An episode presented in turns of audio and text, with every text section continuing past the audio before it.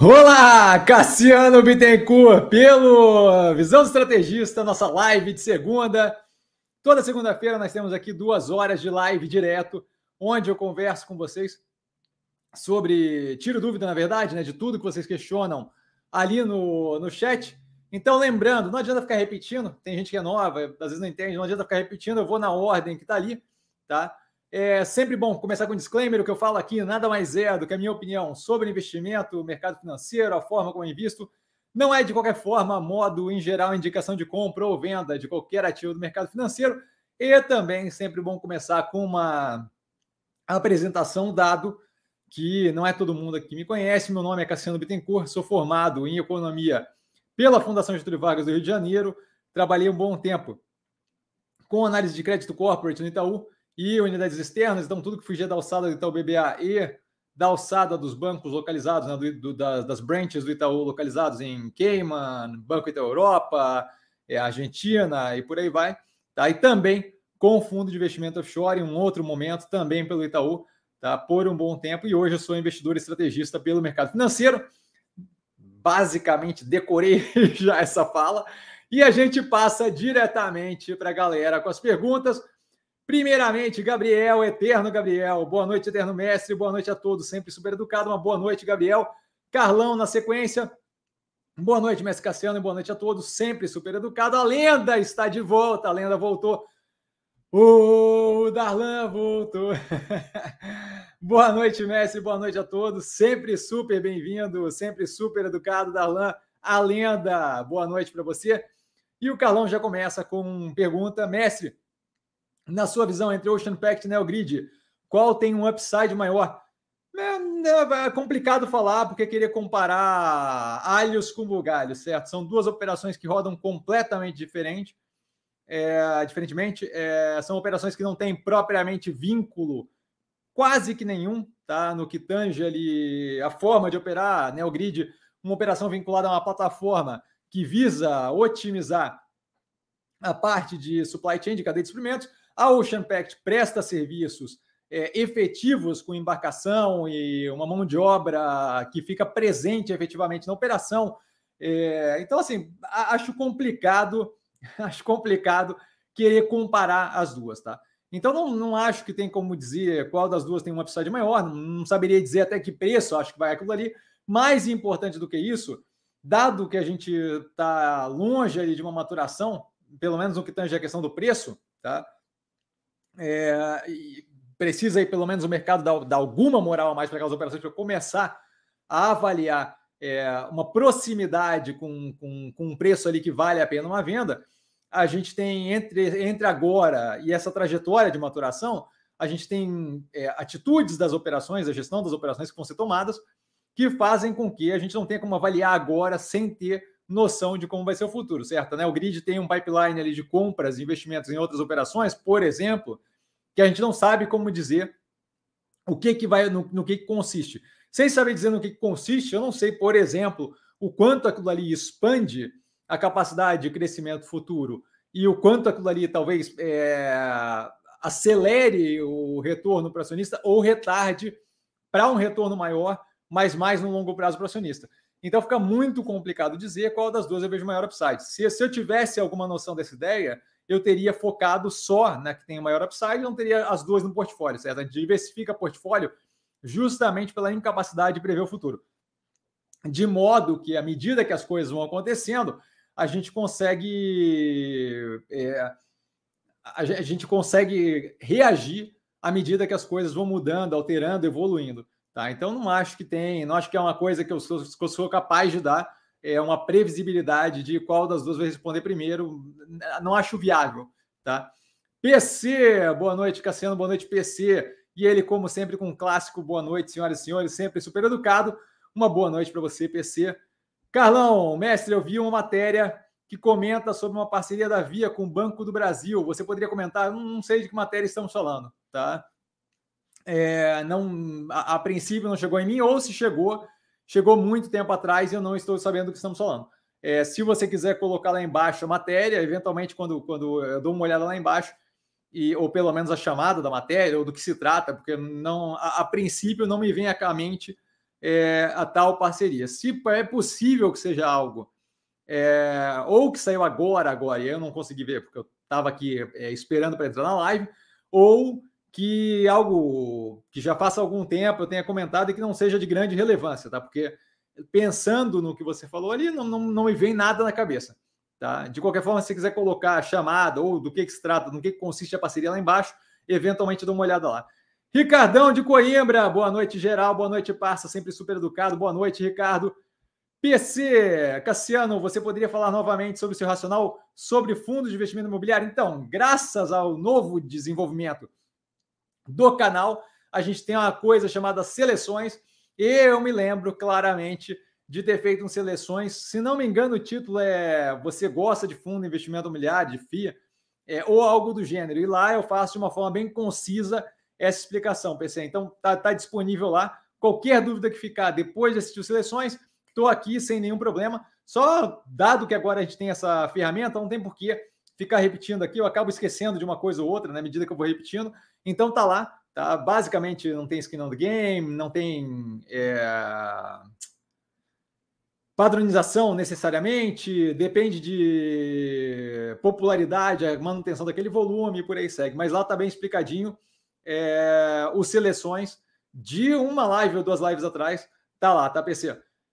Paulão! Paulão, Roberto Nascimento, Paulão Bob Birth. Maravilha, bem-vindo, Paulão. Boa noite, Cassiano, e aos amigos e, ami e, amigas e amigos do canal Ele Sempre, super educado e inclusivo. Uma boa noite, Paulão. É isso que é sede para aprender. Ainda faltam 10 minutos, já tinha, já temos perguntas. A live vai ter que ter três horas. Eu, assim, à medida que as coisas vão evoluindo, é bem possível que a gente consiga ajustar para ter lives mais, mais, mais, ou não, não digo mais longas, porque três horas falando direto acho que é complicado, mas de ter mais aí adições de live no meio da semana, alguma coisa assim, a gente, a gente vai pensando com o tempo. Mas sim, tem bastante pergunta já desde o começo, é verdade. Carlão, Paulo, concordo com você. O interessante, desculpa, o interesse é grande pelo aprendizado. Eu, Paulão, com sempre. Carlão, um mestre diferenciado. o Paulão, novamente, sem dúvida. Por isso, temos uma eterna Dívida de gratidão aí, não tem dívida nenhuma de nada, não, galera. Espalhando o canal, divulgando o canal tá mais do que positivo aí. Ricardão, professor, estou com 6% da carteira em Fleury e meu preço médio tá alto, nos 21, é, no 21 reais, né? É, por um lado, o preço atual, que é, me parece irresistível para aumentar a posição, e ele educadamente avisa que continua. Entretanto, por outro, vejo que o lucro dela está estacionado há mais de cinco anos, considera o preço atual muito descontado ou acredita que vale esperar mais um pouco? Eu acho que está muito descontado. Se não me engano, peguei Fleury é, um pouco acima, acho, inclusive, do preço que estava agora para cliente, para o cliente novo, tá? Acho que a operação está muito positiva e muito alinhada. Estou até vendo aqui qual foi o preço que foi pago. Acho que a operação está tá bem positiva e bem alinhada não vejo racional para essa queda toda. O que eu tenho escutado comentarem é a questão da competição. Não acho que faz sentido. Olha, eu peguei 17,10 para cliente, tá? 10% abaixo, bem possível que eventualmente seja feito é, um preço médio para baixo ali se liberar a caixa. Tá? Eu não vejo racional para a questão como um todo ali da queda do preço de. Ó, já, já, já, o Paulão já estava. Paulo já, Paulão já aqui me avisando. 17,10, maravilha. É, então, assim, basicamente não vejo racional para aquilo ali. É, volto a reforçar, não foram poucas as operações que a gente viu, esse apavoro com ah, mas vai ter competição, e mas assim, competição é parte do negócio. É, não vejo é, a, a Fleury incapacitada no quesito de competição, não vejo a operação é, com relação ao, ao, lucro não ter crescido nesse período. Vale lembrar que durante um bom tempo, não sei se os cinco anos, mas durante um bom tempo a gente tem o quê? Um investimento intensivo na operação que acaba custando é, esse, esse crescimento de lucro, dado que você tem uma operação que está encaixando, compra de novas operações, toda adaptação daquilo, Covid no meio do período. Então, assim, eu não acho que dá para. Para mim, pelo menos, não é um problema. Tá? Eu vejo a operação como muito alinhada. É, é uma operação que tem aí, eventualmente, um resultado ou outro pressionado ainda, mas que tem feito grandes alterações estruturais, de modo a se ver é, no futuro próximo, minha opinião, tá? é, num, numa posição de aproveitar muito mais dessa estrutura que ela está construindo interligada de várias operações. No último, na última análise, a gente tem um quadro lá que é apresentado, onde você vê naquele quadro é, todo o caminho que eles estão montando ali de relacionamento com o cliente de modo a virar um one-stop shop de saúde, né? Tirando a parte de, de, de, de, hospital e tal, mas a parte mais ali vinculada com as questões deles, de laboratorial e tal, muito bem alinhada, tá? É, operações mais, é, procedimentos mais simples e tal. Então, assim, eu não vejo problema em aumentar o, o, posicionamento, não acho que, não acho que, como é que tá ali, 6% do portfólio seja grande coisa, tá? É, e não veria problema em reduzir preço médio. Tá? Também, assim, vale lembrar, é, sempre com parcimônia, dado que a gente não sabe o quanto o preço ainda pode oscilar, certo? É, mas eu acho que a operação está bem alinhada, não vejo problema, é, não, não, vejo chance daquilo ali, eventualmente, no futuro próximo, não pagar aí com, com um crescimento considerável do preço daquele ativo, tá? Carlão, com certeza é difícil encontrar um Cassiano com o intuito de ajudar a todos. Eu fico honrado com as palavras, como sempre. Fernandinho, boa noite, mestre e ao grupo. Fernandinho, super educado, como sempre agora, né? Porque agora virou virou uma coisa padrão, né? Fernandinho sempre falando assim. Eu vou lá embaixo no Carlão falando da questão do Banco do Brasil. Mestre, o Banco do Brasil está fechando parceria para o Marketplace e Via é uma das duas empresas que já estão em negociação. é sempre positivo parceria nova. Tá? Acho que vale a pena dar uma olhada é, no que, que consiste a parceria, mas raras são as ocasiões, raras são as ocasiões, a, a menos que tenha é, má fé ou ignorância ali no meio, que eu não acho que é o caso, a gente não tem nenhuma operação negociando contra ela mesma. Então, assim, se tem ali uma questão é, de fechar parceria para o marketplace, é, acredito que deva ser mutuamente beneficiário, tanto para o Banco do Brasil quanto para a operação da Via. Tá? O que eu acho engraçado é que a gente está vendo cada vez mais as operações do portfólio negociando entre si. Então, assim, Minerva fechando joint venture com a Ambipar. Agora a Via fechando negociação com o Banco do Brasil. É uns 10, 15 negócios a mais aí. A gente vai ter uma ação só no portfólio que vai ser o conjunto de todas, tá? Mas basicamente acho que é positivo. Não vejo porque seria negativo, dado que tem interesse das duas partes em fazer aquele negócio. É, e a gente não, não, não vê é, de uma forma geral, né? Tem a autonomia das vontades e o interesse é sempre de melhoria a médio e longo prazo, então não vejo elas jogando contra elas mesmas. Então deve ser positivo tanto para a Via quanto para o Banco do Brasil. Eu tenho que ver mais a fundo, dar uma olhada na notícia mais a fundo é, quando sair aqui da live, mas, mas a princípio deveria ser positivo, tá? Felipe, boa noite, Cassiano e amigo, super educado Felipe, boa noite. Alguns, entre aspas, analistas é, enxergam um ponto negativo no momento para a Fleury, que seria a verticalização hospitalar. É, e aí ele continua ali embaixo, eu vou pular o Geraldo rapidinho. O que você acha sobre isso? Eu acho que, novamente, é, eu não vejo indicativo, indício de que aquilo ali é um problema, certo? Eu vou voltar para a pergunta inicial lá para caso alguém esteja vendo e queira entender, mas eu não vejo é, indício da pergunta. A gente vê, é, é, a gente vê bastante é, comentários que, tudo bem, é, poderia ser uma questão mas a evidência empírica mostra o contrário, certo? A gente não, não, não são poucas vezes que é comentado com relação à Via, e isso eu venho comentando a trocentas análises. Ah, a Via tem a competição do Mercado Livre, da Magazine Luiza, a Amazon está entrando aqui no Brasil e blá blá blá. E aí, todo trimestre é a mesma conversa, é, falando que a Via vai ter problema, e todo trimestre a Via tem ganho é, market share. Então, assim, eu entendo o receio, inicial. Mas uma vez que a Via começa a provar trimestre a trimestre que aquilo não é um problema, eu acho que é complicado, certo? No caso da Fleury, a gente não tem visto propriamente a operação perdendo o mercado, tá? Ou tendo questões com diversificação. Se você pegar a operação, por exemplo, da Pivida, eles não têm operação laboratorial agora, certo? É, se não me engano, eles já tinham uma quantidade considerável em operação laboratorial, que não é o foco deles, é, que seria aí a competição mais, mais direta com a Fleury, desde a primeira análise que eu fiz, certo? A, a gente já, já teve um lucro de 100 e X% no ativo, já saiu do ativo faz mais de um ano e ainda assim você não vê resultado de competição agressiva afetando o Fleury. Então, assim, se a gente tivesse algum tipo de indicativo, porque não é novidade verticalização de operação. A Pivida não é nova, Notre Dame não é nova, é, agora a gente tem ali a entrada é, da, da Rede Dor com, a, com, a, com um investimento mais forte na parte de plano de saúde, com a compra da Sul América, ainda assim, você não vê o, o, o, intuito deles do investimento agressivo em, na, na, parte laboratorial e as operações que tem aquela parte laboratorial operando é, não tem afetado é, market share ou perda de cliente ou qualquer coisa do gênero para a teoria, certo? Então, assim, é, é, é, é, uma teoria, pode ser uma teoria, é uma hipótese que poderia ser um problema, sim, mas é o que, o que a realidade mostra não é essa, certo? É, hiperbolizando só para compreender, é, é, como se eu começasse a falar para você: ó, eu acho que talvez a gente devesse curtir a vida doidado, porque existe a possibilidade de um meteoro cair na Terra e acabar com tudo. E existe.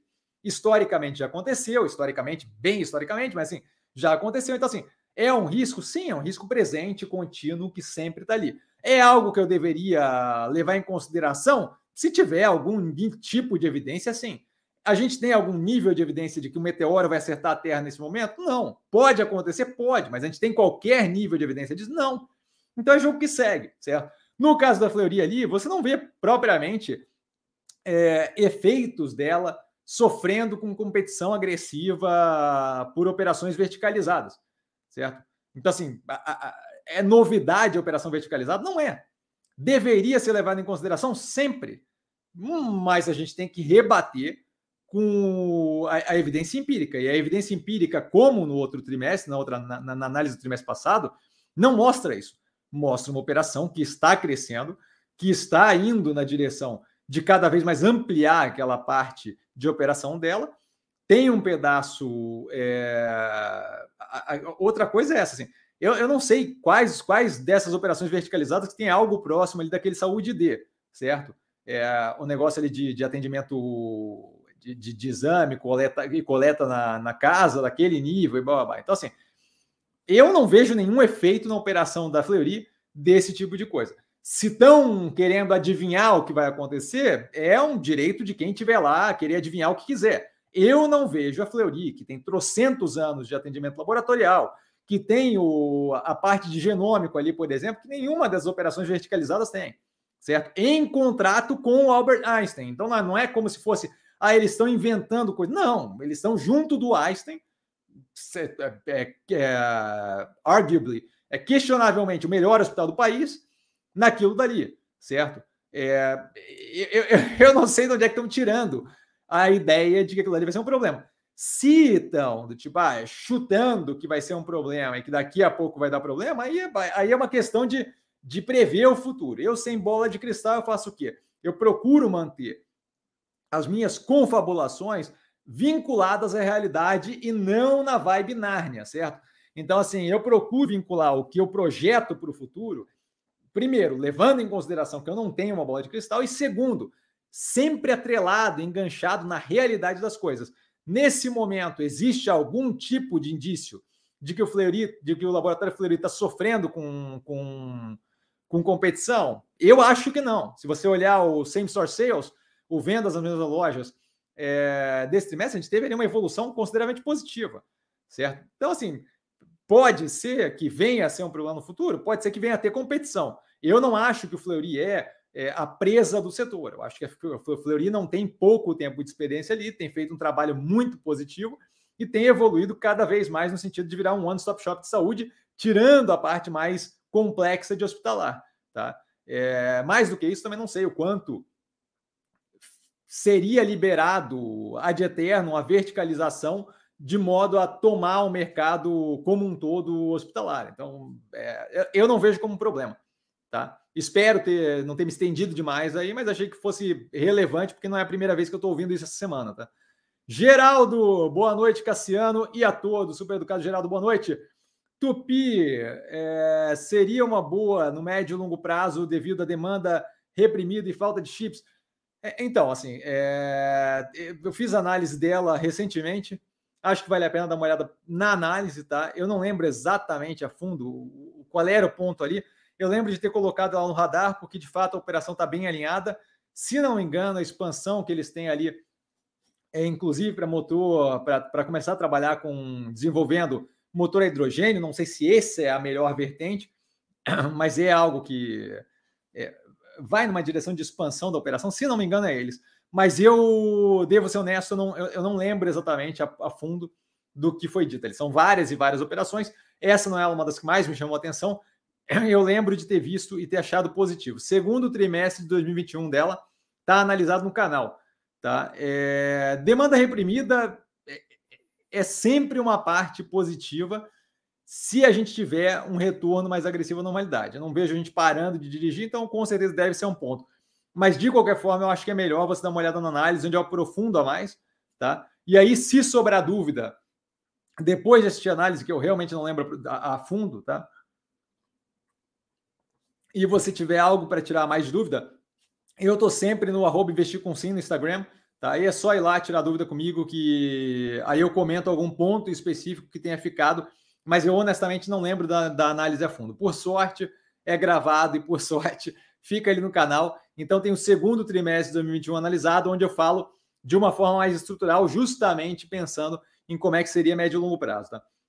Aí o Felipe, Porfírio, boa noite, mestre a todos, boa noite, Porfírio, sempre super educado. E ele faz a pergunta, mestre, o que você acha do setor de telecomunicações? Além disso, no setor, o que você acha da Vivo? Eu não tenho interesse no setor de telecomunicações, é, eu analisei uma delas recentemente, agora tentando me lembrar quem foi. Tá? É, a TIM. A TIM foi analisada também no segundo trimestre. Tá? O setor como um todo está passando por uma baita de uma modificação. Tá? É uma, um pedaço considerável é a saída de uma competidora forte que, que faz com que remodele-se o setor como um todo, que é a Oi, tá? que vendeu a parte móvel é, recentemente dividida para as três grandes ali, Vivo, TIM e Claro, se não me engano. Tá? Então, isso daí altera a dinâmica de poder do setor. Tá? É mais do que isso, com a chegada do 3G, a gente vai ter uma demanda considerável de investimento e fica complicado dizer quem é que é mais capaz de investir ou tem o maior drive de investimento naquela direção. Além disso, você tem no setor a possibilidade, com o leilão de 5G, de você ter entrada de players é, externos, o que deve é, mudar a dinâmica desse setor aqui no Brasil, tá? Então, eu acho um pouco complicado ver para onde vai o setor a ponto de escolher vencedoras, tá? Eu também não sei qual é a força que teria uma, uma quarta operadora aqui, é, de maior porte, né? uma quarta operadora ali, é, telefônica, que entrasse aqui com um estímulo em investimento em 5G, que fosse chinesa ou americana ou europeia, o quanto isso ia bagunçar o setor ou, é, no mínimo, cercear a capacidade dela de crescer. Então, assim, dado ainda é, um, o momento muito nublado no que tange, é, a gente não consegue nem entender ainda qual é o benefício efetivo que a gente vai ter para 5G, certo? É, grande parte do uso que a gente teve para o 4G, para o 3G, foi sendo descoberto à medida que aquilo era implementado e que a gente via a abertura de novas possibilidades com aquela tecnologia nova, certo? Então, assim, fica complicado ainda de entender o quanto aquilo ali vai ser, de fato, é, transformacional ou não para a economia brasileira. Mais do que isso, quanto aquilo ali vai demandar efetivamente de investimento, porque a gente vê é, alguma implementação de 5G, a gente ainda vê algum. A gente teve problemas recentemente, por exemplo, nos Estados Unidos, é, Estados Unidos ou na Europa, agora, agora não lembro, acho que foi nos Estados Unidos, mas de proibirem, quererem proibir o desenvolvimento, se não me engano, da T-Mobile é, de 5G num planejamento que ela já tinha fechado com o governo, já tinha investido uma paulada de dinheiro, porque aparentemente eles tinham algum receio de envolvimento daquilo ali com, a, com aviões que podia dar algum problema. Então, assim, nos Estados Unidos, que é um país tecnologicamente um dos que está à frente nisso, eles, a China e por aí vai, é um dos que está à frente nesse movimento. Se ali a gente continua vendo é, uma falta de clareza, uma falta de conseguir coordenar entre as instituições que estão envolvidas na regulamentação daquilo, os órgãos reguladores, é, se ali ainda está rolando algum tipo de dificuldade, imagina como é que não vai ser aqui no Brasil, certo? É, outro ponto é eu não sei o quão rápido a gente consegue desenvolver aquilo, de modo que eu não consigo dizer o, quão, o quanto tempo a gente ainda fica nessa dinâmica atual de telefonia. Nessa dinâmica atual de telefonia, eu não tenho qualquer interesse investir. Não acho que é um negócio que me chama muita atenção, tá? É... E a mudança eu não consigo prever para que lado vai, para quem vai, e nem se a gente vai ter novos players entrando no mercado brasileiro ou não. Tá? Então, assim, a, a, o fato de o mercado, nesse momento, não ser dos que mais me chama atenção. Tá? É, não vejo ali uma capacidade gigantesca de crescimento, tirando o 5G. E o fato de o 5G ser algo que eu vejo como muito nublado, não porque é negativo, não porque não vá ser positivo, mas porque eu não consigo dizer como é que aquilo ali vai se organizar, dado as pessoas que vão, as empresas que vão estar atuando ali dentro, eu não tenho interesse em nenhuma delas nesse momento, tá? Mas a TIM está avaliada no canal, muito provavelmente com eu falando coisas próximas disso, tá? Naldo, da Vodka Coca de Coco, boa noite a todos, boa noite, Cassiano, super educado, boa noite, Naldo. Carlão, mestre, Banco do Brasil está. Ah, assim, a parceria lá do coisa que ele explicou. Alexandre, sempre presente. Boa noite, Cassiano, e a todos, sempre super educado. Existe ciclos, existem ciclos na bolsa ou é futurologia? Hum, é, assim, ó, eu, eu, eu, aí eu vou continuar aqui a pergunta antes de engasgar aqui. E qual a importância da pontuação da bolsa? É só uma forma de medição? Vamos lá, vamos tirar fácil do começo. A pontuação na bolsa é para você ter uma ideia de evolução de uma cesta de investimento, de uma cesta de ativos, que vão evoluindo à medida que passa o tempo e que são mais ou menos, dado o volume dos ativos que estão ali dentro, os mais negociados, eles te dão mais ou menos uma ideia de como está evoluindo o, o que representaria a economia brasileira. Dado que o que representaria a economia brasileira tende a ter um maior volume, então é uma proxy de como estamos evoluindo. Na verdade, muito mais a forma. É, a proxy, na verdade, é uma proxy da visão que se tem sobre a economia brasileira pelo mercado. Tá? Então, assim, tem algum valor aquilo ali? Ah, assim, é, é como algum nível de balizamento muito, muito, muito distante e é, alguma ideia de como é que está evoluindo o mercado de ações brasileiro, sim. Mas assim, eu vejo como assim, é, é, absurdamente muito, muito, muito vago para tomar decisão de investimento com base naquilo. Se você parar para pensar de leve, por exemplo, a evolução que a gente teve é, mais recentemente na Bolsa, é, se dá em, em, se a gente olhar em 2019, aquele crescimento mais agressivo, se dava em parte pelo mercado brasileiro, é, pelas, pelas operações estarem indo bem, mas se dava em parte considerável pela Bolsa brasileira estar tá se popularizando e você tem um aumento considerável de investidores, para um mesmo número de ações ali na, no, no Ibovespa, certo? Então, assim, aquilo ali não quer dizer propriamente que, as, que a economia brasileira está indo super bem. Aquilo ali quer dizer, em parte, que a economia brasileira está indo bem, em parte, que o mercado de investimentos brasileiro de renda variável estava se popularizando e ficando menos restritivo a pessoas de menor renda, a pessoas. Estava ficando mais é, fácil de, de, operar, mais popularizado mesmo.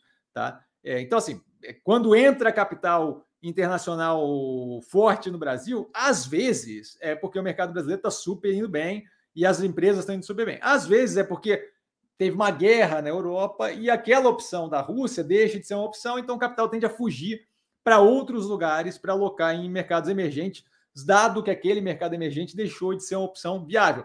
Então, assim, aquilo ali quer dizer efetivamente que o mercado que, que, que, as empresas no Brasil estão indo bem porque está subindo, eu, eu acho que tem muita coisa que dá para tirar daquele índice, no sentido de é, é, é muito mais uma proxy da popularidade e movimentação do mercado brasileiro de ações com base nos ativos mais, mais de maior volume do que propriamente uma proxy do andamento da economia brasileira.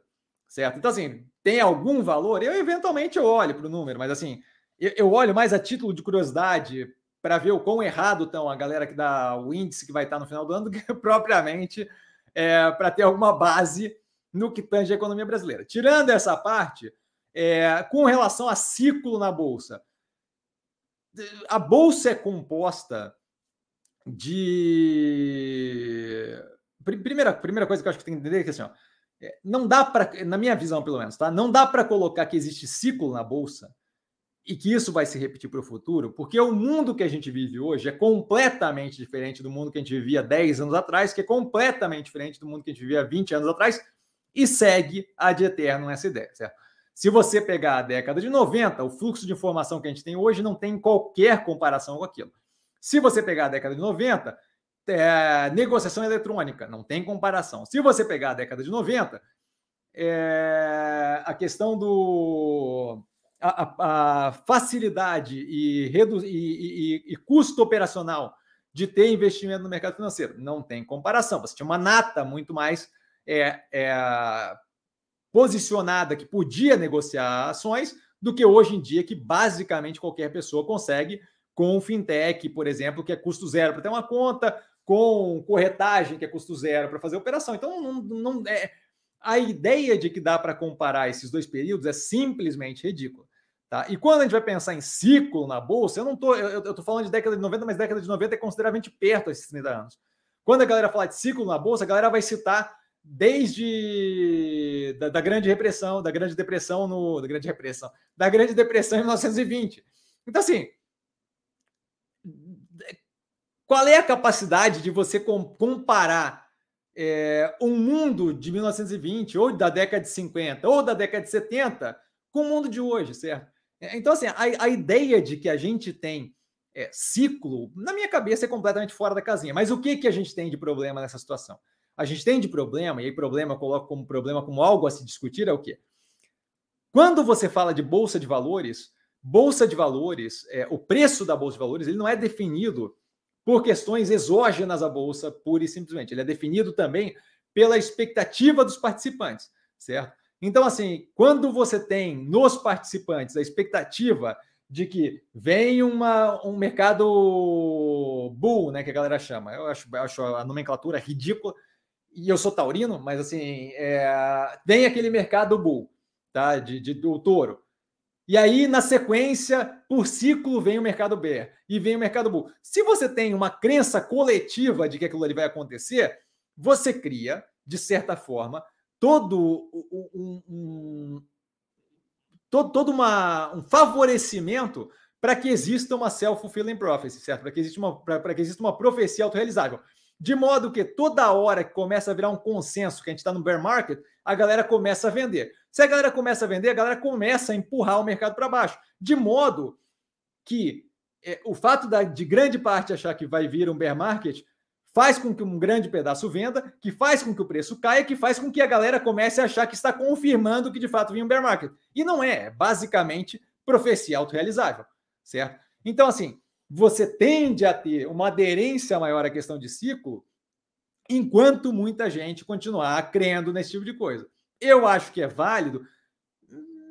Eu acho que, dada a aderência, você acaba tendo algum movimento desse tipo de coisa mas eu não tomo decisão com base em ciclo financeiro, certo? É, então, assim, eu, eu, acho que independente de ter ciclo de bolsa, não ter ciclo de bolsa, é o tipo de coisa que, dado que depende muito do psicológico de todos os envolvidos, você não vai conseguir prever.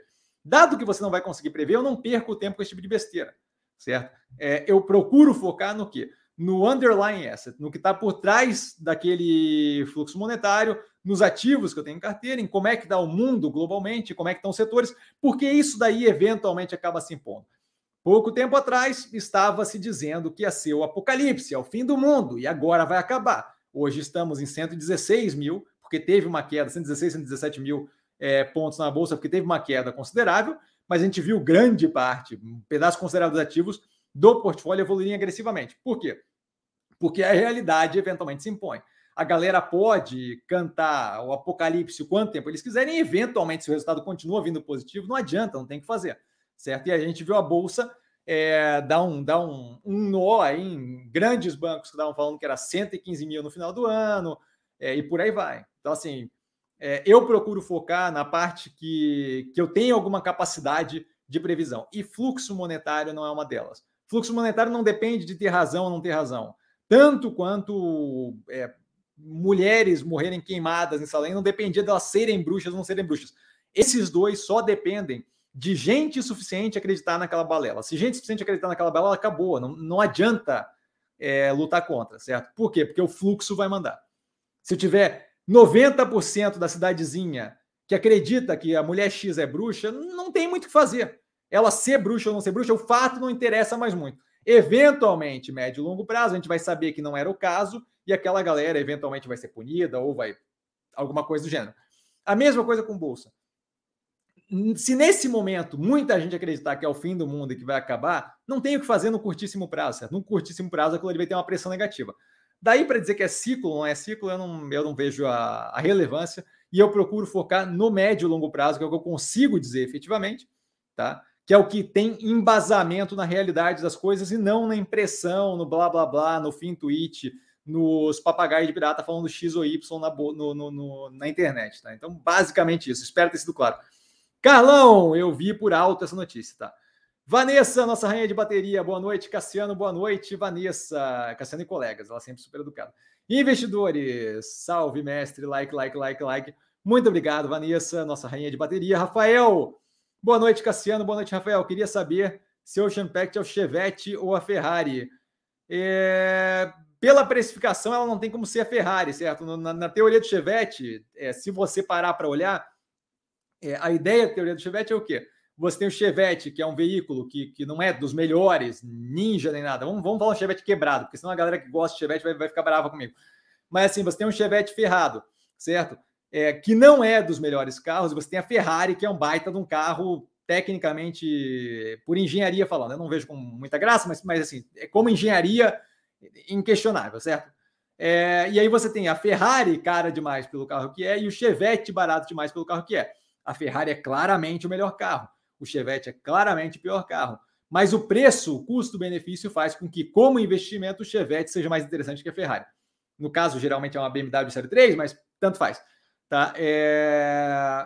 E, nesse caso, é, o, o, ativo que é que estava extremamente descontado e que está dando prejuízo por questões de depreciação e por aí, mas que está dando prejuízo contábil é a Ocean Pact. Então, ela seria o Chevette nessa brincadeira, certo? Como investimento, dado o desconto no preço, é, já estou rindo já que eu li o Johnny ali, como investimento, é, como, como investimento, é, dado o preço que o ativo está, não faz qualquer sentido aquela precificação, a meu ver, certo? Então aquilo ali tem muito para evoluir, tá? É, mas de qualquer forma seria nesse caso o Champagne Chevette, precificada consideravelmente abaixo, é, não é a operação que está mais redonda do planeta, tem investimento sendo feito, prejuízo contábil e tal. É, olhando, por exemplo, para a Mills, ela está ela tá rodando menos é, reloginho do que a Mills, mas o preço está ridiculamente descontado, certo?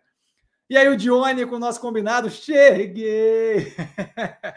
Johnny falou que ele, que, ele, que ele continuaria sendo a Ludmilla no canal se eu, se eu fizesse a vozinha da música do funk, está pago. toda, toda live a gente vai ter essa palhaçada. Johnny, bem-vindo. Carlão, mestre, a Cogna está caindo a cotação para que você possa colocar no portfólio depois do resultado do primeiro trimestre, demonstrando a consistência nas entregas. Tem chance? Com certeza tem chance. É uma das análises que a gente está. que, eu estou para fazer nessas próximas semanas, tá? Dado que a gente acabou o portfólio. Mas, porém, entretanto, todavia, ela depende de uma liberação de caixa, o que depende da maturação de alguma outra tese, de uma liberação de, de algum caixa de algum outro lugar. Então a gente tem algumas etapas para isso acontecer. A primeira etapa é o quê? É refazer, é fazer a próxima análise. A gente tem o terceiro trimestre de 2021 já analisado, é fazer o quarto trimestre, ver como é que fechou o ano e entender o quão promissor e o quão próximo está da continuidade daquele andamento estratégico que eles deram, que foi muito bem feito.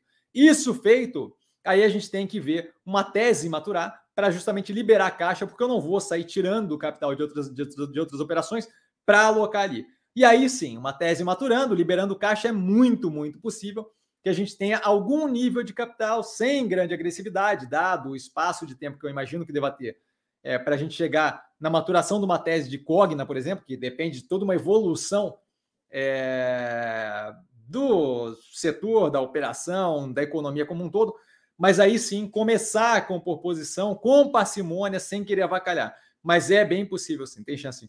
Juscelia, boa noite a todos. Boa noite, Juscelia. Mais uma presença feminina aqui.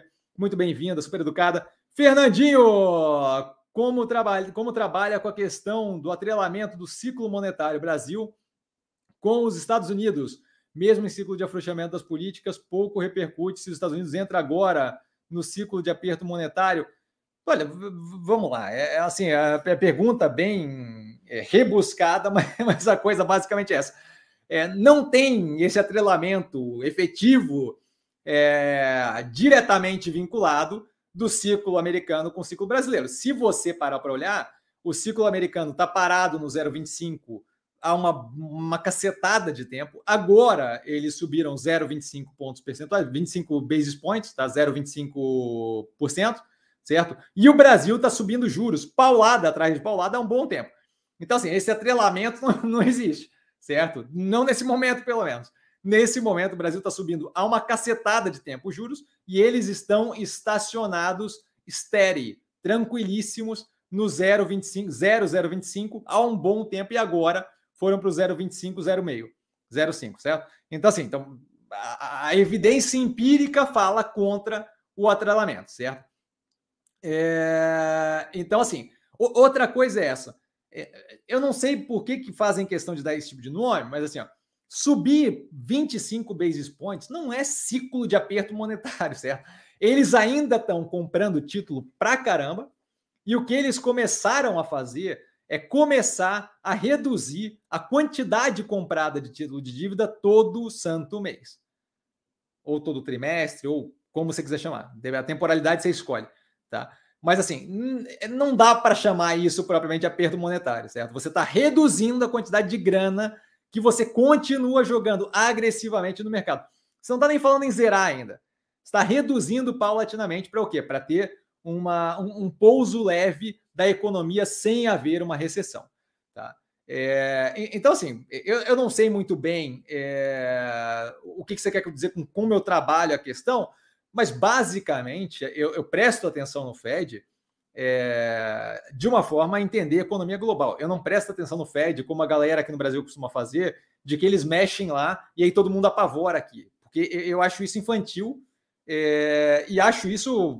É, é, impressionante. A galera de bolsa fala como assim, não, eu opero bolsa, eu aguento o risco, não sei o quê. Meu amigo, os caras sobem 25 basis points e a galera desespera e começa a puxar o cabelo. É, falta uma espinha dorsal, certo? Falta uma espinha dorsal para manter ereto, para aguentar de verdade. Porque é impressionante. É, é, até onde eu sei, investidor de mercado financeiro deveria ser uma pessoa fria, calculista, focada, racional e não esse bando de frouxo que, quando sobe, qualquer coisa mexe. O dólar mexe 3% ao fim do mundo. É, é, não consigo entender onde é que está o vínculo da coisa. A, a, galera gosta de falar de, de Wall Street, não sei o que, os filmes e blá blá blá. E o cara não aguenta ponto 25 basis points, cara. É, é 25 basis points apavora o, o, o, o povo. Então, assim, eu acho que tem um descasamento sério, falando em atrelar, acho que tem um descasamento sério entre a galera imagina que eles estão fazendo na bolsa, dissoci... É, como é que é? é? Dissociação cognitiva, tá? A galera acha que é muito forte por dentro e a galera é frouxa pra caramba por dentro, porque é impressionante, qualquer coisa afeta os grandes operadores de mercado como se fosse o fim do mundo, meteoro caindo. Foram inúmeras durante esse período. Mesmo assim, eles erraram copiosamente o, o, o índice Bovespa aí que eles gostam de tentar chutar e não muda nada. Continuam se comportando dessa forma. Então, eu não sei o que te dizer. Eu olho para os Estados Unidos como eu olho para questões geopolíticas em geral. É algo relevante? Sim. É um juros relevante? Sim. 0,25% não, não quer dizer lufas. Aí tem o início de um aperto. Sim, tem o início de uma subida de juros de forma responsável e redução de compra de título para poder lidar com o inflacionamento que momentaneamente está um pouco mais alto. Ponto. Não é o fim do mundo, ninguém vai morrer, não. Deus do céu, imagina se esses caras tivessem que ter filho, brother. Que isso, cara? O cara, o cara desse não sobrevive um parto, brother. Mas assim, bom, tirando, tirando isso de lado, é, é mais uma informação, certo? É mais uma informação. Não é algo que, para mim, define o mercado global e financeiro. Tanto não é que enquanto quando o Fed subiu esse 0,25, a gente teve algum efeito, então não sei o que, a bolsa continuou subindo, as coisas continuaram acontecendo. Por quê? Porque 25 basis points não vai acabar com o planeta. É algum nível de alteração mais do que esperada, mais do que falada. Foi corneteada 350 mil vezes pelo Fed, que tem justamente esse trabalho de comunicar para o mercado da forma mais sutil possível e sem querer é, estimular a atitude antecipada o que está acontecendo e como eles estão lidando com aquilo. Eu não, eu não entendo de verdade, assim, é, é me parece a, a, a, falta de capacidade de entender o mercado faz com que foquem em algumas pequenas coisas que são números dados pelo mercado, como, por exemplo, a taxa de juros do Fed. Aí a galera faz isso, faz disso um escarcel. Eu não acompanho minutes, eu não acompanho divulgação do, da taxa de juros do Fed, eu acompanho todo o processo econômico, macro, para chegar naquilo, para que na hora que aconteça, sim, tudo bem, vai subir 25 basis points, grandes problemas, para não falar palavrão aqui. Tá? Jusceli, falando com o Carlão, Banco do Brasil está dando 5% em cashback. Olha só, ela trazendo mais informação para a gente. Muito obrigado, Jusceli, mais info. Carlão, obrigado, Juscelino, pela informação. Olha só, pô, é, eu gosto disso. Meus seguidores são muito educados, cara. Ai, chega a dar orgulho. Paulo! Boa noite, boa noite, Paulo. Boa noite, Clair. E o Paulo continua com. Poderia comentar a AZV. Essa eu não conheço. Olha, raridade eu não conhecia assim. AZV, Azevedo e Travassos. Nenhum, mas nenhum, nenhum interesse nativo. Eu estou até curioso para ver aqui qual é o volume, vamos ver qual é o volume, mas nenhum, a princípio, nenhum interesse no ativo.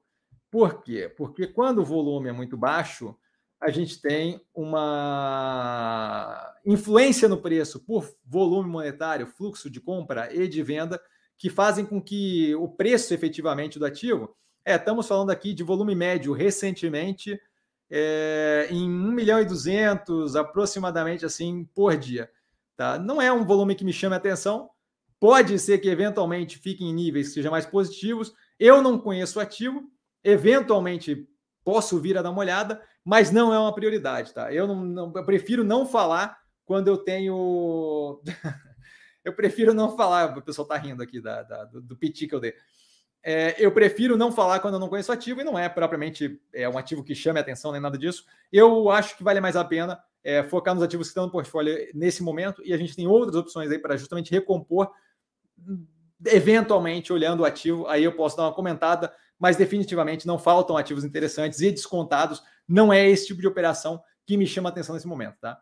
É, dado o volume baixo, ativo obscuro, nunca nem passou na minha frente. Eventualmente, acho que já comentaram aqui é, mas faz muito tempo. Então, eventualmente, quando eu puder olhar, vou, vou te dar uma opinião, mas, Paulo, vou ficar devendo porque está completamente fora do meu radar, tá? Rogério, boa noite, Cassiano e amigos. Boa noite, Rogério, super educado.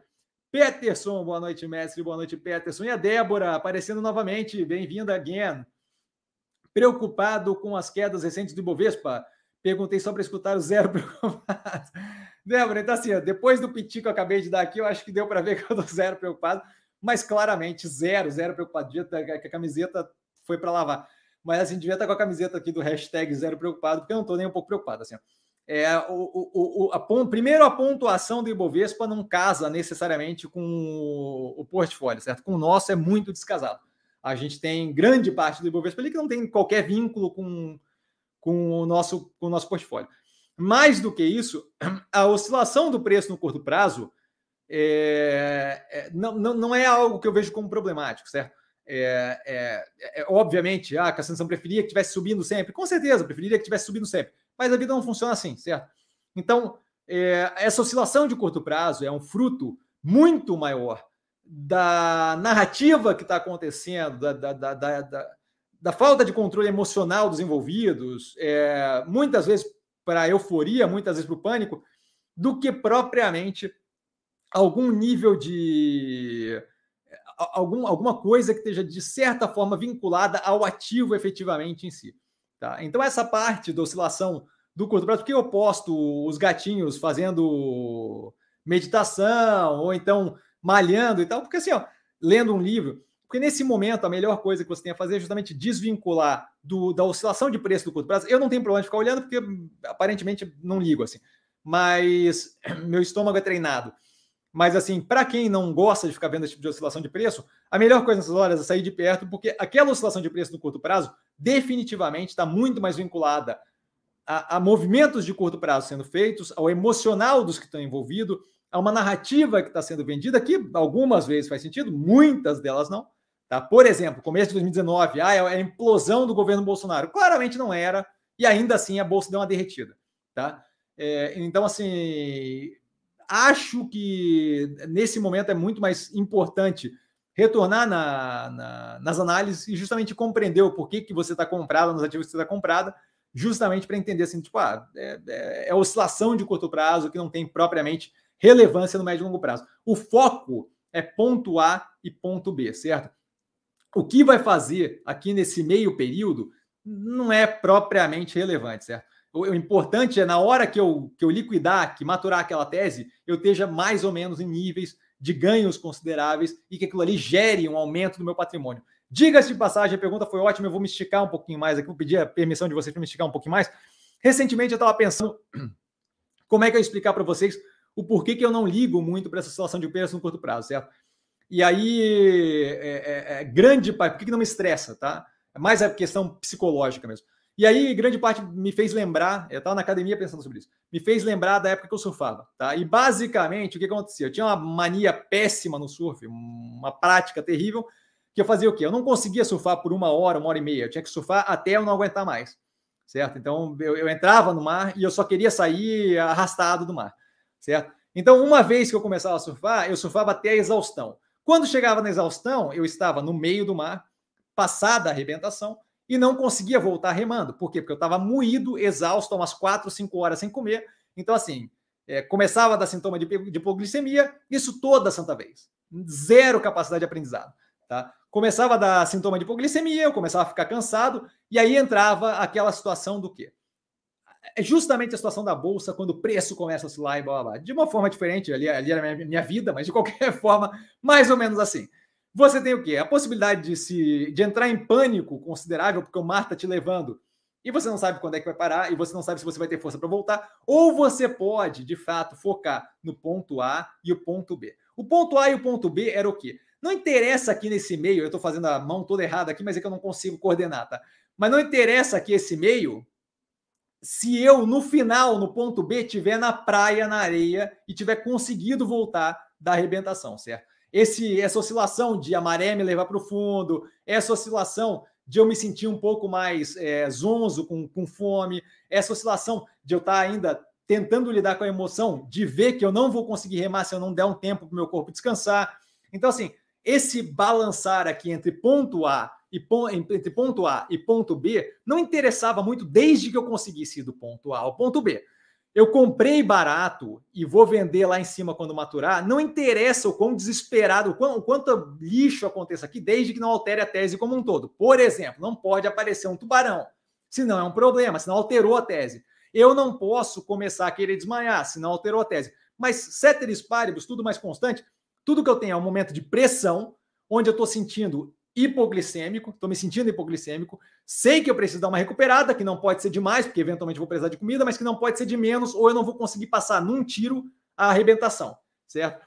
Então, basicamente é isso. Uma vez que você lide com isso dessa forma, por vezes o suficiente, você chega naquele momento em que você sabe que tudo o que você pode fazer é o que você pode fazer com base na informação que você tem naquele momento que você está vivendo. E aí as coisas começam a ficar menos preocupantes nesse meio período certo? O que a gente passa entre o começo do investimento e, uma, e a maturação da tese nada mais é do que esse momento, certo? Eu estou aproveitando aquele período em que eu tenho que aguardar e simplesmente tomar decisões para melhorar meu posicionamento, como, por exemplo, reduzir preço médio. O que, seria reduzir preço médio? Eu começo a notar que a maré está me levando forte demais, eu começo a remar de lado, me gasta menos energia e eu me posiciono num lugar melhor para depois tirar proveito e conseguir passar a arrebentação.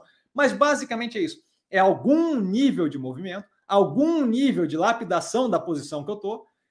O desespero ajuda zero.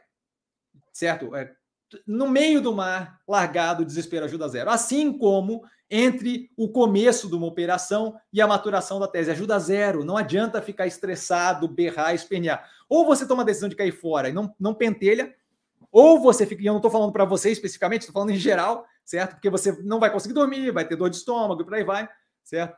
É, ou então você aceita que esse é o período entre o ponto A e o ponto B. Esse é o período que você está no meio do mar e você está começando a lapidar a posição para chegar e passar a arrebentação. Ah, Cassiano, mas nesse caso você não tinha um prêmio? Claro que eu tinha um prêmio. O prêmio de 4, 5 horas direto surfando, sem morrer. O que é maravilhoso, sem noção, certo? Mas basicamente é isso. Espero que tenha sido uma boa analogia. Não sei se conseguiu é, reverberar com vocês, mas espero que sim. Tá? Peterson, hoje, pancadaria, hein? A bolsa está aparecendo popó com Anderson Nunes. Abraço, galera, e boa semana a todos. Super educado. Peterson, grande abraço. Jorge, o preço da Tupi, da Fleury estão muito atrativos. Hoje entrei mais fundo em Fleury. A Tupi tem uma pequena fração a 17,50 essas quedas de Fleury têm explicação, então eu acho que é muito vinculado ao que foi falado ali no começo da, da live. Aparentemente, não é a, primeira pessoa que me fala, acho que tem uma narrativa aí sendo colocada de verticalização do, de outras operações de saúde, causando aí um medo com relação à competição. Eu estou zero preocupado, como Débora me pediu para dizer mais cedo, digo novamente, tá? E ele continua com boa noite a todos é, do esquecido do esquecido investidor. é, porque ele geralmente esquece. Boa noite, super educado, Jorge. O que importa não, não, não, não basta ser pai, tem que ser, tem que ser gelol. Não é assim, propaganda alguma coisa de gênero, mas não importa. O que importa é que você conseguiu lembrar. Peterson, você acha que ainda a Oi tem perigo de falir? É, mestre, assisti a sua live com o GL faz tempo e você disse que o BTG pode espremer a Oi e acabar comprando tudo. Você acha ainda possível isso? Olha, é, o processo está em andamento, a gente está vendo ela, como eu disse, assim, aquilo não é um processo do dia para noite. Eu, eu, eu, eu, se fosse o BTG, estaria salivando, passando a língua nos dentes, esperando o negócio para poder avançar no pescoço. É, eu não sei muito bem qual é a vibe do BTG, não sei muito bem como é que eles pretendem fazer isso, não sei se eles têm qualquer tipo de planejamento nesse nível, mas eu vejo como uma possibilidade, e eu, eu Cassiano, é, estrategicamente vejo como uma possibilidade mais interessante. Tá? Era o que seria. Não é à toa que eu vi. Essa possibilidade não veio do nada. Essa possibilidade veio porque eu comecei a ler aquela apresentação e eu vi a apresentação deles. E a primeira, as, as coisas que vieram na minha cabeça é isso, putz, mas daqui dá para fazer assim, e aí fazer assado, e aí não sei o quê. E aí quando eu vi, eu falei, hum, acho que é uma possibilidade o BTG fazer o mesmo. Com relação a falir ou não falir, o ponto não é o falir ou não falir. Quem sou eu para ficar avaliando isso, dado que os dados estão fechados? A, questão não é o falir ou não falir. A questão é o quanto você está pagando para fazer parte de uma operação. É, é, a questão é o. É, se, você, se ela não falir, é tudo que você precisa? Eu não acho que é tudo que você precisa para ganhar dinheiro ali. Certo? Eu acho que precisa de mais do que não falir. Então a questão é essa. É, a precificação. Assim, ó, vamos lá. Se, o que, o, que, o que vocês acham que vai acontecer se tiver grupamento de ações naquilo ali. Eu acho que vai ser um estrago. Eu acho que vai ser um estrago. Novamente, pode ser que aconteça, pode ser que não aconteça. Ah, vamos focar no, no longo prazo. Eu, eu, eu já vi grupamento de ação, não é um negócio bonito de assistir, certo? Então, assim, é, a, a, gente tem que se perguntar quais são as perguntas, se a gente está fazendo as perguntas que de fato são relevantes. É não falir que precisa para aquele negócio dar certo? Eu acho que é um pouco mais do que isso para aquilo dali valer como investimento? Eu acho que é risco consideravelmente grande, porque aparentemente ela está saindo da recuperação judicial. Então, aparentemente, falir não é um problema. A questão é que não falir resolve a minha, minha questão? Eu não sei se resolve. É, esse, esse é o ponto. Acho que é uma, operação, que é uma opção viável para o BTG é, fazer aquilo que foi comentado no negócio da GL lá. É, eu eu acho que é viável porque na minha cabeça, à medida que eu ia lendo a apresentação e ouvindo o cara falar, foi isso que veio na minha cabeça direto. Foi a primeira coisa que veio na minha cabeça. Eu não preciso daquilo ali. Por que, que eu vou ficar dividindo meu lucro? Eu posso simplesmente afogar ele. A hora que ele tiver fraco o suficiente, eu vou lá e faço uma oferta de compra, porque só eu vou comprar. Porque ninguém mais tem interesse em entrar nessa operação, dado que eu sou o controlador. E que eles acabaram de assistir eu afogando meu sócio. Então, assim, é, eu, eu, não, eu não sei. Na minha cabeça é lógico aquilo ali.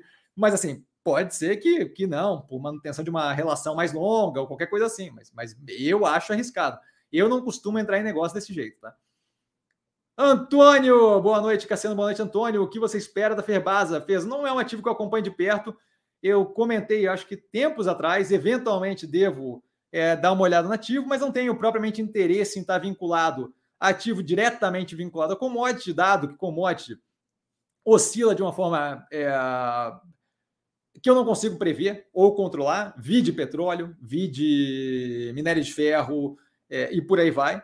Tá? Então, assim, eu, eu não gosto de estar comprado em operação em momentos de volatilidade onde o valor da minha operação está basicamente vinculado a uma commodity que eu não tenho qualquer previsibilidade de onde é que vai estar com o preço daqui a pouco, especialmente nesse momento que a gente tem é, ainda é, cadeia de suprimento muito bagunçada, uma questão é, geopolítica de guerra agora que ainda está se estendendo, tá? E eu, eu não acho que vale a pena nesse tipo de operação de mineração que se tenha basicamente o custo fixo é, no curto prazo é, é fixo, né?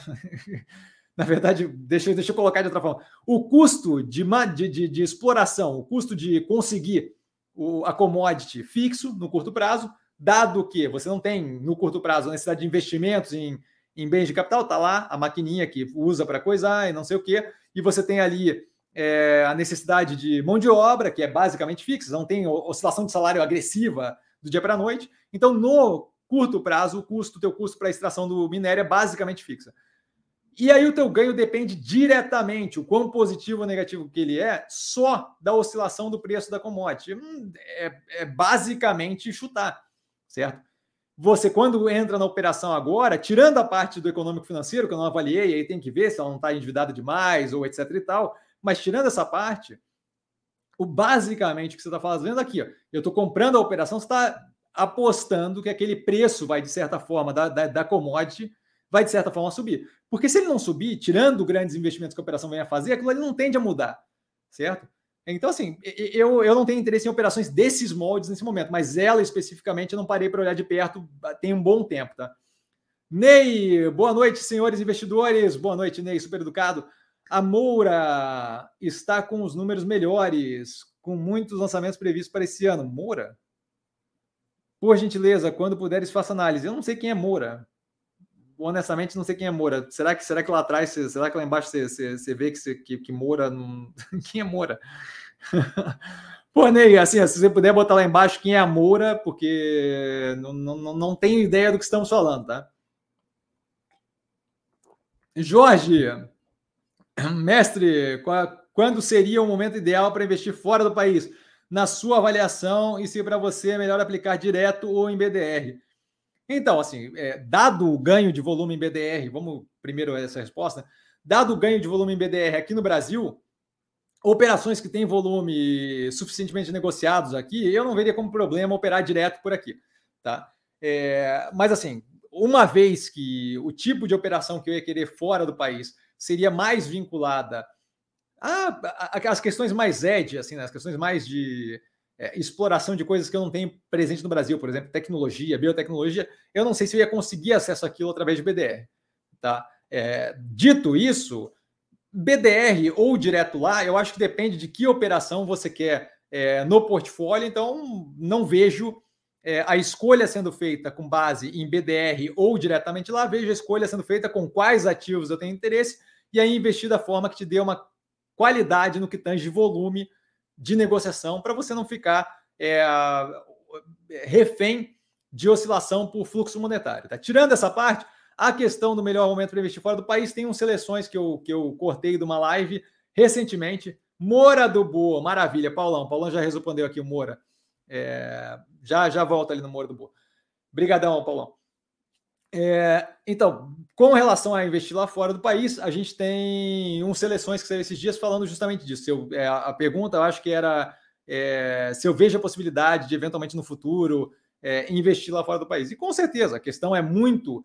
É, basicamente, o mais cerne, depois dá, vai dar uma olhada nas no, no, no seleções, mas o cerne principal ali para começar a investir lá é, é trocar esse, esse custo-benefício que nesse momento está muito mais positivo na minha visão no Brasil. Aqui a gente tem operações que não são tão boas como lá, tá? várias delas não estão rendendo tanto como lá, mas que o preço está ridiculamente depreciado e lá está batendo recorde em precificação há muito tempo. Algumas operações agora com algum arrefecimento, mas vinha batendo recorde há muito tempo, de modo que lá é, é um mercado que tem operações em geral melhores do que as operações aqui, tirando algumas questões né, que eles não têm lá presente, por exemplo, commodity, é, mas o preço, a precificação de lá está muito mais elevada do que aqui no Brasil, onde está muito descontado. E eu ganho dinheiro quando o preço sobe e eu estou comprado, não quando o preço está no topo e eu estou comprado numa operação, certo? Então, nesse momento, não, mas acho que vale a pena dar uma olhada no.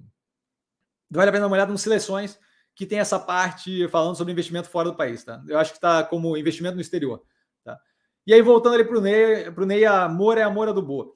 É, boa noite, senhores investidores. A Moura está com números melhores, com muitos lançamentos previstos para esse ano. Por gentileza, quando puderes, faça análise. Assim que possível, farei análise, mas eu devo dizer que tem uma galera, uma, uma, uma galera de ações, uma galera de uma, várias operações na frente que estão chamando mais atenção. Mas sim, assim que possível, revisitarei ela. Ela está analisada o IPO no canal, mas eu tenho que dar uma olhada no, nos resultados mais recentes. Tá? Joel, boa noite, galera. Boa noite, Joel. Super educado. Jesse Clayton, boa noite, Cassiano, a todos da live. Também super educado. Jesse Clayton, boa noite. O que você acha da Frasli? Eu prefiro a operação da Randon como um todo, que é a controladora. Tá? A Frasli agora com essa oferta de follow-on ganha um pouco mais de volume. A operação é bem rodada, roda bem, tá? Interessante. Eu tenho que revisitar os números dela. Eu vi, é, se não me engano, por cima, ela quando estava ainda avaliando a Randon, mas ali naquele, naquele cenário, eu acho. Tem que ver agora o volume, tá? Que deve ter aumentado consideravelmente. Mas de qualquer forma, eu acho mais interessante o pacote como um todo do que aquele cerceamento específico para aquele setor ali de, de, de se não me engano, amortecedor e pneu para caminhão, esse tipo de coisa, né? É, equipamento, é, autopeça para veículo de grande porte, né? É, então, assim, eu, acho a Randon mais interessante como um todo, como operação. Aí é toda uma questão de analisar a precificação tá? e o como está desenvolvendo. Acho que o movimento de follow-on, é, não sei para que, que vai ser usado o capital, e acho que essa é uma parte relevante, mas acho que o movimento de follow-on é, é interessante para aumentar um pouco o volume, que era um volume bem apertado que tinha ali naquela operação. Tá? É, eventualmente devo, devo revisitar. A autopeça não é um negócio que me chama atenção nesse momento especificamente, mas como eu disse, a Tupi foi uma que eu vi como positiva e que está analisada no canal. Eventualmente devo revisitar, mas faz tempo que eu não olho a operação com todo. Nesse momento, eu estou bem feliz com o portfólio que a gente tem em mãos e acho que para começar a olhar uma expansão desse portfólio, eu tenho que começar a ver algum nível de maturação das teses que estão ali. Eu não tenho interesse em expandir para mais ações nesse momento. Tá? Basicamente isso, Jesse. É, é assim que possível eu avalio. Tá? Só muita ação, uma pessoa só. Às vezes eu vou ficar devendo um pouco mais de informação sobre uma ou outra. Tá? Jorge Lopes, boa noite. Boa noite, Jorge. É, você pensa em analisar a TASA? Sim, a TASA 4 já está na fila e é uma das que tem prioridade, porque é um ativo que fez uma mudança considerável na forma de operar. E eu não tenho qualquer interesse por questões pessoais com relação ao armamento para civil, é, mas de qualquer forma é uma operação que fez uma grande mudança e acho que, acho que agrega ter essa operação analisada no canal. Então é uma das que está na listinha ali é, das, das, que tem prioridade para análise nesse trimestre. Tá? Então, logo, logo devemos ter uma análise da TASA, da Taurus, no canal. Tá? E aí ele continua: me parece uma empresa redonda e com um bom futuro. É, como, como negócio, parece que ela está alinhada, especialmente com midterms, com o, as eleições é, do Congresso americano agora que devem, devem acontecer. Com certeza ela deve ter. O nível que os Estados Unidos está, ela deve ter bastante dinheiro para fazer ali sim. Obrigado sempre por transmitir conhecimento, sempre muito honrado em fazê-lo. É sempre um prazer, tá? Ronaldo, boa noite, Cassiano. Boa noite a todos. Super educado, Ronaldo, boa noite. Hoje não perguntarei nada. Olha, se quiser, ainda tem tempo. De qualquer forma, é, fico muito feliz com boa noite, tá? Beth Moscato, boa noite. Ela sempre fala que é a Beth, eu sempre sei que é a Beth, então não é, não é provavelmente um problema. Boa noite para você, Beth. Vanderlei, boa noite, mestre. Boa noite, Vanderlei. Teria algo para comentar sobre Sequoia Logística? Não gosto da operação, foi vendido como uma operação de tecnologia e é basicamente uma operação ali de logística e bem básica ainda por cima. É, tem o IPO analisado no canal, eu tenho que revisitar a operação, mas não é um ativo que me chamou atenção pela forma que opera, tá? É, eventualmente, revisitar é uma possibilidade? É uma possibilidade, mas definitivamente não me chamou atenção. Faz um bom tempo que eu não olho para ativo. É, a, o IPO está analisado e eu acho que vale a pena dar uma olhada, porque no IPO tem a análise estrutural da operação como um todo, justamente falando do porquê que não me agradou. E não me agradou por causa da parte da organização operacional. Eles falam de escalabilidade que não é bem assim. E isso daí fica bem claro pelos números. Tá? Então não é propriamente uma operação é, de logística revolucionária, é mais uma operação de, de, de transporte. Tá? Então não me chamou atenção, não me agradou. Não achei que valesse o investimento, mas está explicado mais a fundo no IPO, que se não me engano faz, faz um tempo já, tá? É, Sequoia, Sequoia, Sequoia, Sequoia, Sequoia, Sequoia, tentando encontrar aqui, Sequoia, segundo trimestre de 2020, tá? Mas deve estar como IPO Sequoia é, no canal, tá? Carlão, ou no, na playlist de IPO. Carlão, mestre, com relação à inflação. Hoje a sinalização na fala do Campos Neto, o que podemos ter, que, que podemos ter mais dois aumentos na taxa de juros. O que implica a sinalização? Primeira coisa que eu achei bem positiva, que eu tinha comentado tempos atrás aí, que ele começou a falar que bateu no teto e que eu achei que era uma manifestação, um delta político que ele não deveria fazer aquilo. Para mim, isso mostra seriedade com o trabalho, isso é ótimo. Mostra que ele não está encantado com a parte de, de agradar as pessoas e sim preocupado com a, com, com a parte que ele tem, que é tocar friamente o Banco Central em conjunto com o Conselho do Copom. Tá? Então, é, é ótimo na minha visão.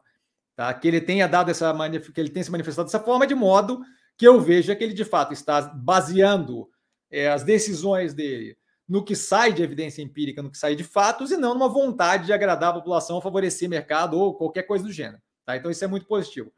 Com relação aos dois aumentos, olha, se tiver dois, três, quatro ou um, a parte que é relevante para mim, como eu sempre comento, é a parte de eu não ver a inflação como estrutural. Não acho que aumentar muito mais a inflação, os juros vai resolver grande coisa, porque você não consegue resolver a inflação em geral com juros você consegue resolver alguns componentes da inflação com juros, em geral, os que estão vinculados à demanda. A gente tem um pedaço do inflacionamento que é diretamente vinculado à incapacidade de oferta, certo? É, você não tem encarecimento de carro porque tem muita demanda por carro. Você tem encarecimento de carro porque você tem menos carro disponível, em grande parte por dificuldades de cadeia de suprimentos. Você não vai resolver com juros nenhum. Pode baixar os juros, pode subir os juros, não vai resolver nada, certo?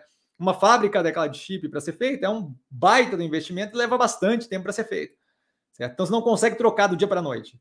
Não é uma chave que você liga e desliga. A mesma coisa com o petróleo. Biden entrou forte, é, dizendo que ia liberar 180 milhões de barris, é, um, um, milhão por dia ali, em conjunto com, outras, é, com outros países é, que têm ali vínculo geopolítico, de cooperação, diplomático, ajuda um delta no curto prazo. Mas assim, aquilo ali basicamente dá uma ponte para a galera que está investindo para aumentar a produção, de fato conseguir chegar lá, porque, novamente, não é uma chave que você liga do dia para a noite. Mesmo a retirada dos barris da reserva, ainda assim é uma coisa que leva uma, duas semanas para começar a acontecer. Aqueles aquele, aquele petróleo fica afundado. É... Pode ser é, um delta ignorante aqui, a forma como eu vou falar, mas basicamente é isso, tá? Fica afundado em cavernas, assim. Para retirar é um processo que leva um tempinho para dar inicialização tá? as, as, as é, reservas estratégicas americanas. Tá? Então, não é um processo que, que você faz da noite para o dia. Então, assim, essas coisas não vai resolver subindo duas, três ou dez vezes os juros, certo? Quanto mais ele aumentar os juros agora, maior é a pressão que a gente sente no curto prazo. Não sendo estrutural, a inflação não é provavelmente um problema, é um delta pressão agora, certo? A questão que a gente pode ver é que o, o efeito que tem daquela subida de juros sobre a inflação efetiva é marginal, porque grande parte da inflação ele pode subir os juros para 30%. Vai, vai, vai reduzir o preço do petróleo? Não vai. Certo? Não vai. Então, assim, grande parte daquela, daquela a bandeira tarifária de energia vai reduzir com subida de juros? Não vai. Não vai. Certo? Então, assim, grande parte da inflação, da, da, da, pressão inflacionária, não vem propriamente de fatores que ele consegue resolver com juros. Acho que é saudável ele sinalizar para o mercado que ele está levando em consideração dados novos que foram surpreendentes e que aquilo dali muda a forma que ele vê a curva de juros, acho ótimo. Não acho que é isso que vai resolver. Então, assim, a gente tem uma pressão delta mais, delta menos no curto prazo. Que ponto é isso? É uma pressão delta mais, delta menos no curto prazo.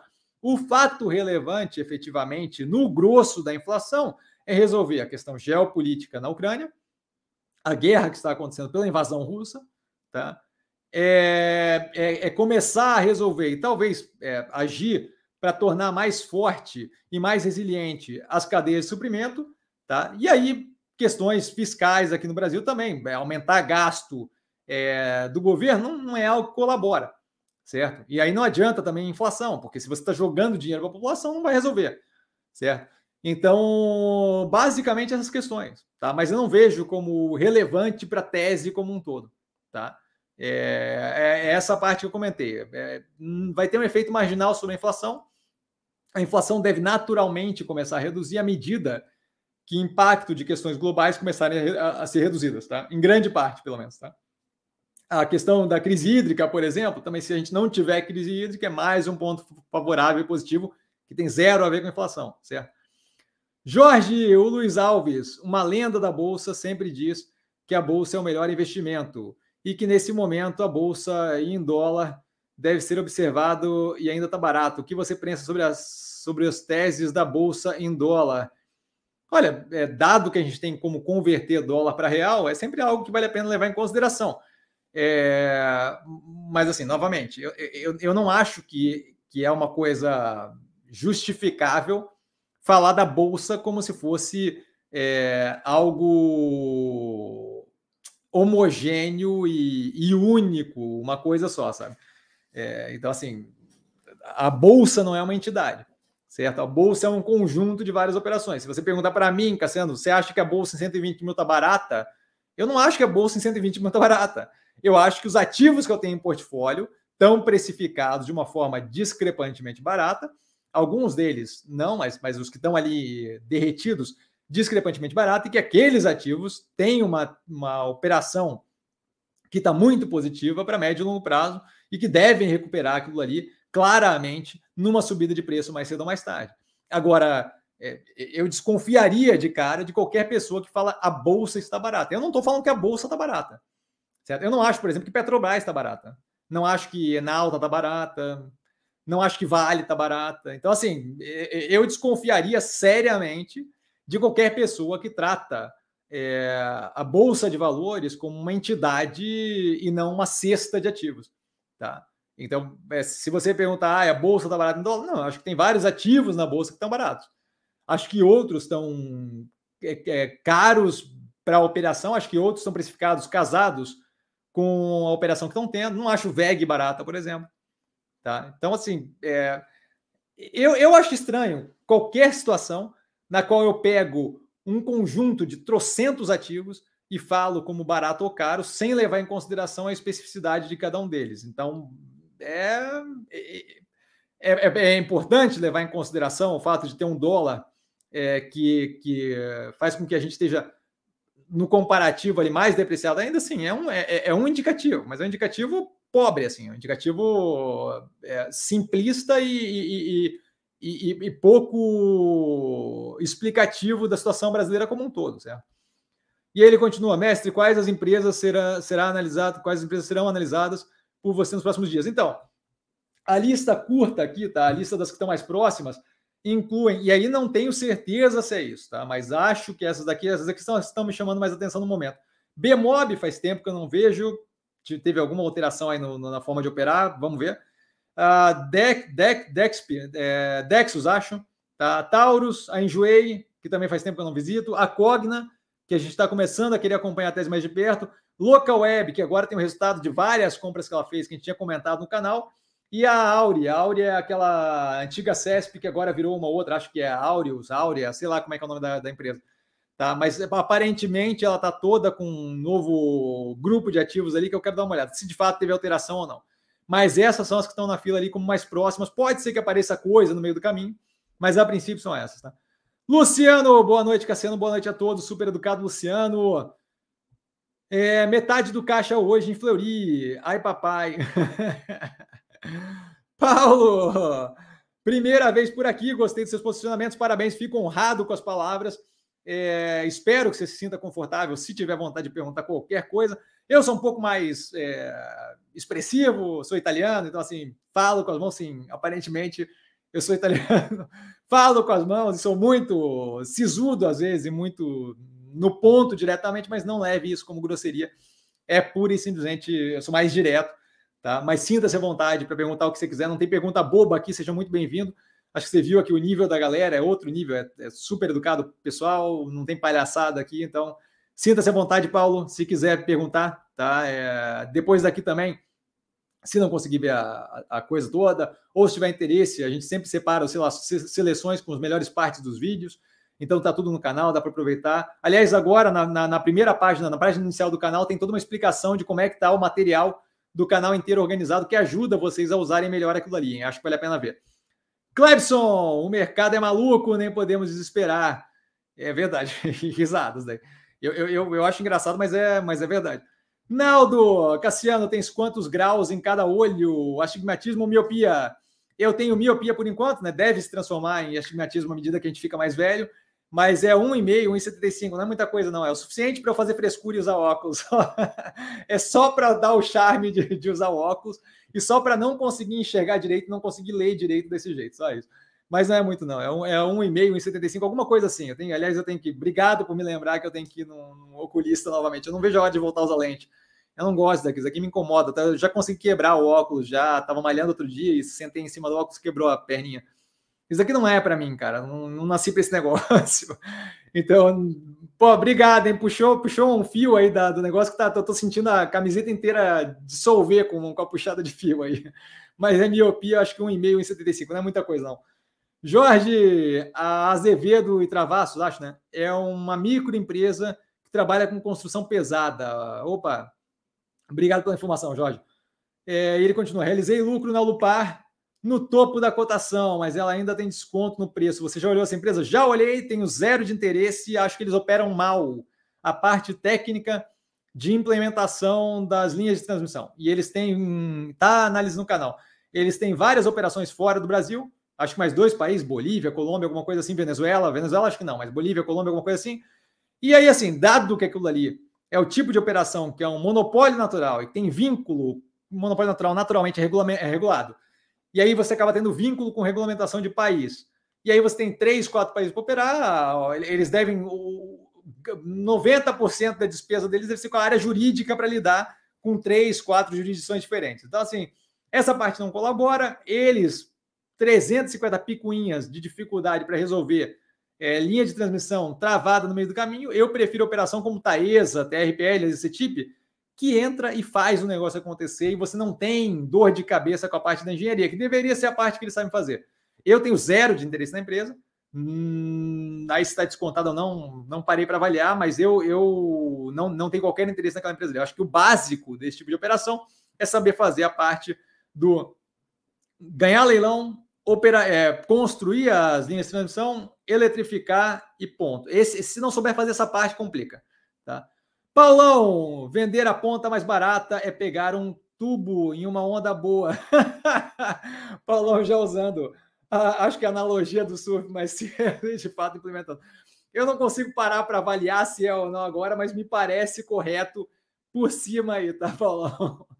Carlão, Cassiano, eu utilizo como exemplo de investimento na bolsa é, para amigos, que seria igual a você ter um apartamento e, se fosse possível, ter a marcação diária se eles venderiam, é, se a cotação caísse. Exatamente, esse, é, se não me engano, eu comentei isso num vídeo daqueles do BEM, certo? Do, falando sobre day trade e tal. É, mas acho que é, uma, é uma, uma, forma válida de usar como exemplo. É, quando se conhece o valor, a segurança é consequência. Exatamente, é bem por aí. Se você olha o underlying asset, se você olha ativo por debaixo, por detrás daquele preço, e aquele ativo continua reagindo bem, não faz sentido você desesperar com a oscilação de preço, certo? Giovanni, boa noite, Cassiano. Boa noite, Giovanni. E a todos, super educado, brother. Obrigado.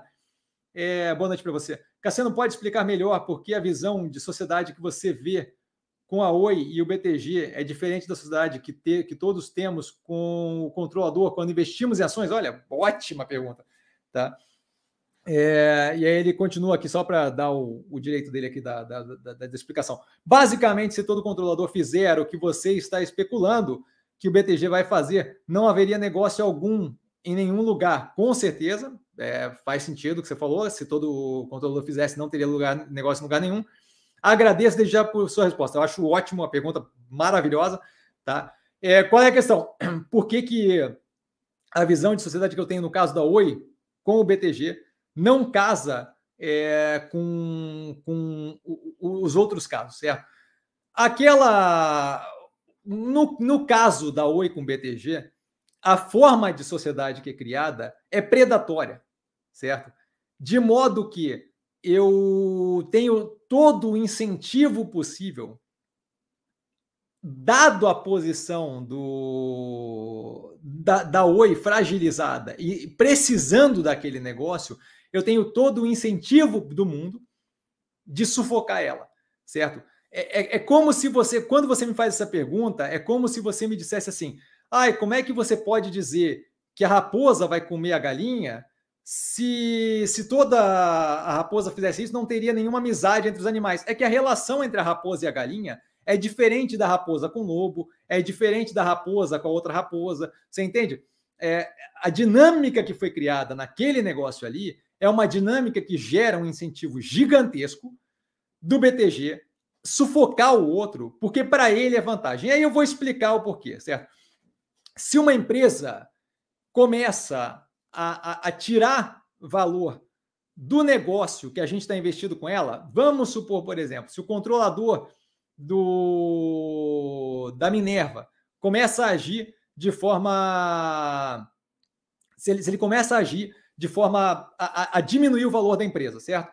O que, que vai acontecer? A gente vai começar a sair da operação e vender aquele título para outras pessoas, certo? Certo? E, aí, eu estou esperando a resposta, olha que maluco. Certo? Então, assim, desculpa, Giovanni, eu não sou sempre louco assim, peraí. Se, se, se, se ela faz aquilo, eu, eu pego e jogo a mercado por um preço menor, certo?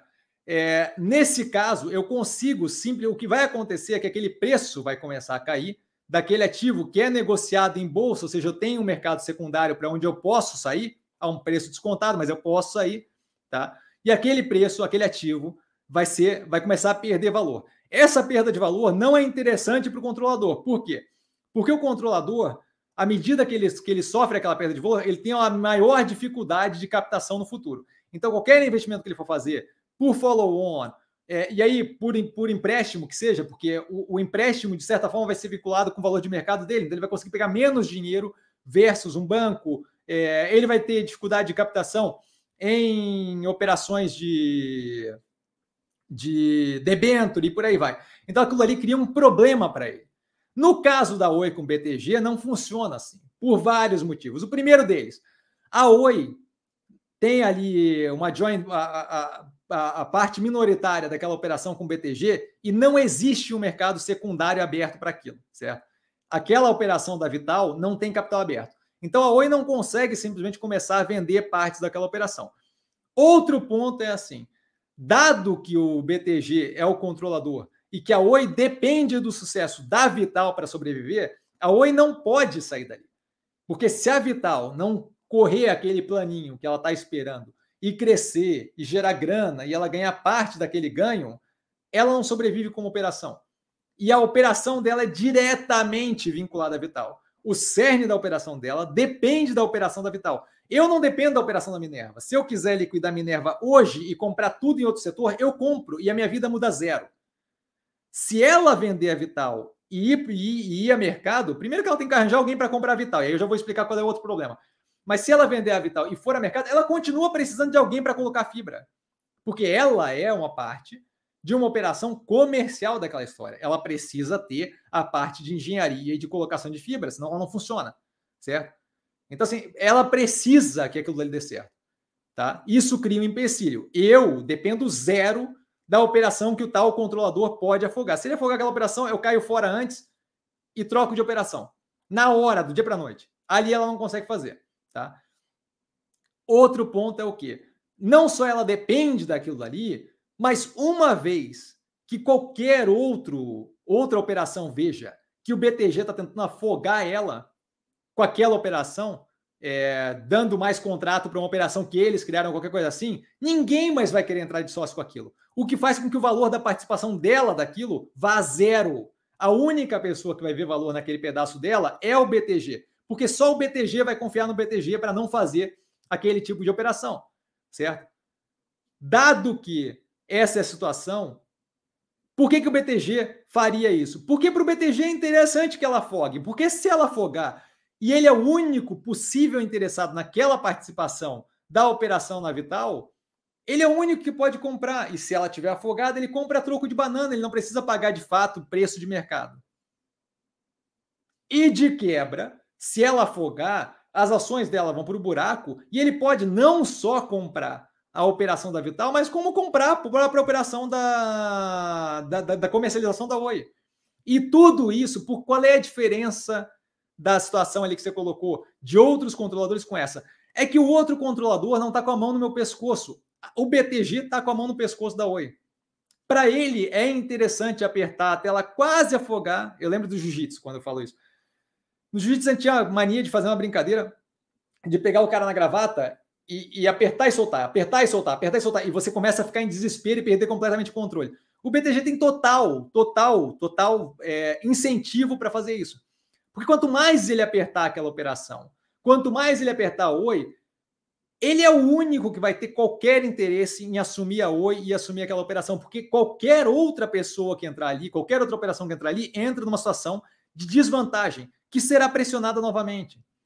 Isso daí não existe em outras operações com controladores. O cara começa a dar resultado problemático, a gente liquida as ações e troca de operação. A Oi não consegue fazer isso. A Oi depende daquilo ali dar certo para a sobrevivência dela. É, essa é a grande questão, essa é a grande diferença. A pergunta foi ótima e eu espero ter sido claro, mas basicamente essa é a diferença, tá? E aí tem mais uma cacetada de pormenores ali que vai levar em consideração. Ney, opa, boa noite, senhores, super educado Ney, boa noite. Ah, ele, ele, ele, ele, explicou aqui. O Bob, o Roberto já tinha. Robertão já tinha. Paulão, na verdade, já tinha. Paulão, Paulão Bob. É, já tinha avisado aqui, mas de qualquer forma, obrigado, obrigado. É, ele avalia como melhor que a Melnick, acho ótimo, então, é, eventualmente, assim que possível, vou dar uma olhada, tá? Se é melhor que a Melnick, maravilhoso. O custo-benefício ali faz total sentido, porque Melnick está no portfólio, eu estou bem tranquilo com o ativo. Peterson, mestre, vejo você analisando as ações muito sereno Vejo alguns outros investidores falando sobre as ações e também indo em empresas visitar, falando com CEOs. É, você não tem vontade de acompanhar é, mais de perto, indo visitar, visitá-las, é, ou não tem vontade? Você acha que isso seria significante ou não? Então, é, assim, ó, com relação a, a visitar, é, a gente tem é, funciona naquela base do custo de oportunidade e restrição orçamentária, certo? É, eu estava assistindo a teleconferência da Ambipar, ele super convidando a gente para ir conhecer as operações e tal. Eu acho que assim, ó, o ganho que eu tenho para fazer esse tipo de movimento é muito menor do que o ganho que eu tenho trabalhando às 12, 16 horas que eu trabalho todo dia com outras questões que me, que me trazem mais conhecimento relevante. Tá? É, eu não acho, por exemplo, que eu, eu acho que a impressão do trabalho que é feito aparece no resultado da operação, certo? Eu não preciso conhecer o cara que está no chão de fábrica ou ver que eles estão fazendo tudo, até porque várias das operações que a gente tem no portfólio eu ia conseguir avaliar zero, certo? Não sei se estão matando gado direito ou não na Minerva, por exemplo, não vou conseguir dizer isso. É, então, assim, é, eu, eu acho que assim, é, é bonitinho, é legal para curiosidade, mas o ganho que eu tenho efetivo para tomada de decisão em ir visitar a operação é, é, é muito menos do que eu enfiar a cara em podcast, notícia, avaliar os números, aprofundar a análise. É... Então, assim, eu acho que o custo-benefício não, não vale, sabe? O custo de oportunidade de cada hora empenhado numa brincadeira dessa versus cada hora que eu passo efetivamente angariando conhecimento, que eu acho que faz mais diferença na tomada de decisão, o custo-benefício acho que não paga, tá? Alexandre Cassiano, boa noite. Boa noite, Alexandre alguma projeção para quanto deve estar o Ibovespa em 2030? Aí ele já dá risada. Eu já estava rindo antes, já, né? Nessa eles superaram. Um abraço, grande abraço. É verdade, assim, eu, eu, eu, eu devia aqui psicografar, mas acho que é, é, é vacilo. Sem noção. A, a, ideia de adivinhar 2030 é, é incrível. Peterson, Alexandre, desculpa é, me intrometer, mas o mestre vai dizer que não tem bola de cristal. Ah, ele, o Peterson acho que não está a par do que, o, do que o Alexandre falou. O Alexandre estava falando com relação à notícia, acho que foi o Morgan Stanley, que, o BOFA, Bank of America, acho, que falou que, que falou que ia estar em 230 mil a bolsa em 2030, porque super capaz de, de, de adivinhar. Ah, e aí o Gabriel, acho que na sequência explica ah, time de Búzios e Tarô tá de férias, é verdade. É, é outra que eu uso bastante. Aí o PC já começa a rir, aí já virou farra esse negócio, né? Giovanni, certo, risadas. Eu, Cassiano, te acompanho faz tempo e admiro demais o trabalho que você faz no YouTube. Eu fico honrado com as palavras, muito feliz que você acompanhe e espero estar tá agregando tá, ao conhecimento de vocês, eventualmente um pouco mais é, malabares aqui com a mão balançando e falando mais alto, mas espero ajudar. PC, ele já se controlou sobre a lenda da bolsa. Ai, Jesus. Carlos, Carlão, ela tem um forte apelo de sustentabilidade. Fizeram aquisição recentemente de uma plataforma voltada para artigos de luxo. E aí eu já não sei mais de quem estamos falando. Deixa eu voltar aqui na última fala do Carlão. Ah, com relação a, a, Moura do Boa? Bom, não sei mais agora. Agora já me perdi já. Peterson, oi, a galera tá toda perdida, já, já, já virou, já, já não sei mais o que vocês estão falando aqui. Giovanni, foi claro sim, entendi o seu ponto e faz sentido sim. Muito obrigado, Giovanni, fico feliz que, que tenha auxiliado aí na compreensão. Galera, temos mais um tempo aí, podem mandar pergunta, temos mais 25 minutos, eu vou dar um gole longo de água aqui, já, já leio ele, o Peterson. Peterson, mais mestre, é, ah, ele estava falando da Oi. Se ele enforcar a Oi, não tem a premiação que é dada pela ação para os acionistas. Será que não seria melhor ele enforcar a Oi para nós acionistas e logo todos nós teremos BTG? Então, mas é isso que eu estou falando. Eu não estou falando enforcar a Oi para matar a Oi. Eu estou falando justamente enforcar a Oi para reduzir o preço suficientemente, deixar a galera desesperada o suficientemente para poder dar uma oferta ali, um opa, uma oferta de, de aquisição de tudo, num preço que seja ridiculamente descontado, dado que eles estão com a mão no pescoço e que eles soltam a hora que eles quiserem. Então eu não estou falando, eu não estou falando de, de enforcar até o. Eu não estou falando de enforcar para acabar com a empresa. Eu estou falando de enforcar para conseguir um preço consideravelmente mais em conta, dado o poderio que eles têm sobre a operação é, pra, não acho que é, que é interessante para eles acabarem com Oi. Acho que interessante para eles é mostrar que aquilo dali só roda se eles quiserem, de modo, olha, agora eu estou super disposto a oferecer 50 centavos por ação. Quem quiser, ótimo. Quem não quiser, continua aí mais seis meses, eu ofereço 25. E vai continuar. Mais 10 meses, eu ofereço 15 centavos. Então, assim, se vocês quiserem sair com 50 centavos, é agora a hora para sair. Então, acho que é, essa, esse é o grande proveito que dá para tirar dali da posição do BTG. Tá? Basicamente isso. Aí ele continua ali é, explicando melhor. Carlão, mestre, ah, a pergunta foi sobre a Enjoei, maravilha. Porque comentou sobre analisar o resultado. Então, eu comentei sobre analisar o resultado porque eu acho que a Enjoei está provando aquilo que foi dito no IPO. Aquilo dali é um mercado de nicho, a parte de investimento de luxo, eu comentei num compondo da tese, aquela parte que você falou, e aquilo dali é um movimento na direção correta, mas eu acho que não é um movimento.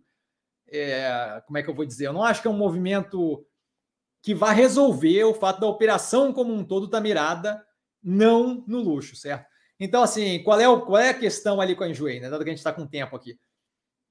A questão ali com a Enjoei é que quando você fala de economia cíclica, é, economia circular, desculpa, é, você está falando do quê? De eu ter e aí passar para você o bem, que passa para frente. Esse tipo de coisa funciona com base em duas vertentes dinâmicas ali, certo?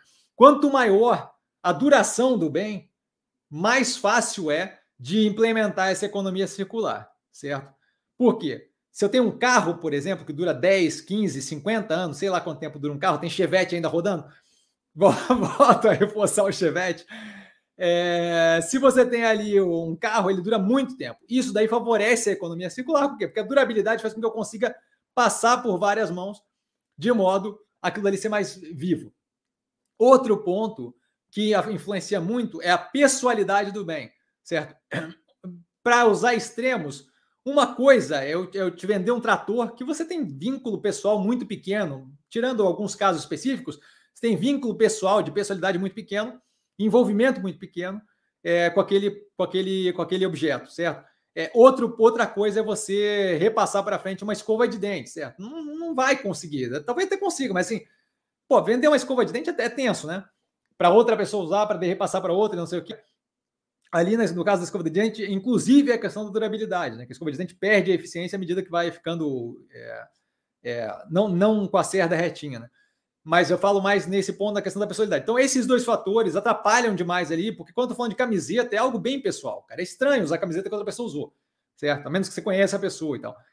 É... Outra coisa, a durabilidade não é das maiores, certo? Você tem uma camiseta, dura algum tempo, assim, mas. mas...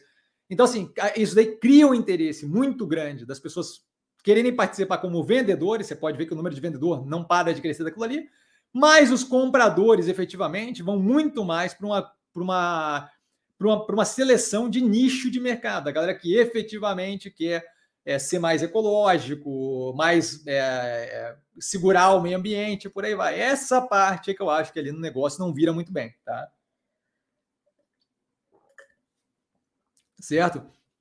Então, assim, é, acho que é muito mais é essa questão ali que pega. A parte do andamento para o luxo faz o quê? Faz com que a pessoalidade fique. Não é que fique um pouco menor, mas assim, bolsa de luxo, por exemplo, não é uma coisa das mais pessoais. Então tem um negócio ali para virar, certo? É, mas mais do que isso, o valor agregado cresce bastante, né? Que é outro fator ali, certo? O valor agregado é outro que eu esqueci de falar aqui, são três. Então, o valor agregado ser bastante faz com que você crie e gere, de fato, um incentivo para esse mercado circular. Porque eu, eu quero ter Chanel, eu quero ter Gucci, mas não quero pagar uma zero. Então, eu tenho interesse em ter aquela parte do status de ter a bolsa, de ter a camisa, de ter o e-sharp, tá? o fular. Eu não quero é passar pelo processo de pagar aquilo ali zero, ou não tenho como pagar. Então, aí você gera um incentivo. Tá? E aí o PC me pergunta se a Live 200 vai ser presencial. Eu não sei como é que seria presencial se você tiver algum nível de sugestão, dá um toque, que a gente ainda tem algumas lives para chegar até lá, é possível que a gente invente alguma coisa. Carlão, eu entrei há um tempo e a cotação caiu muito e pensando em aportar mais nos preços atuais. Se estamos falando de enjoei, eu acho super arriscado, mas eu tenho, eu devo fazer análise nos próximos dias, então acho que vale a pena é, aguardar é, para ver o que, que sai daquilo lá. Faz tempo que eu não olho para ela e não gosto do modelo de negócio, mas, mas vai que alguma coisa aconteceu, certo? Paulão vai analisar a GGBR. Gerdau já está analisada. Segundo trimestre de 2021 é uma das que a gente está de olho. Aproveitou bem o momento de bonança, tá? É... E reestruturou muito bem a parte de estrutura de capitais da empresa, está muito bem alinhada é, a gente vendo aí algum nível de arrefecimento em preço de minério de ferro e tal, deve abrir um espaço considerável para aquele preço dela dar uma arrefecida e a gente poder começar a montar a posição. Tá, tá analisado no canal segundo trimestre. Hugo, boa noite a todos, super educado. Hugo, boa noite.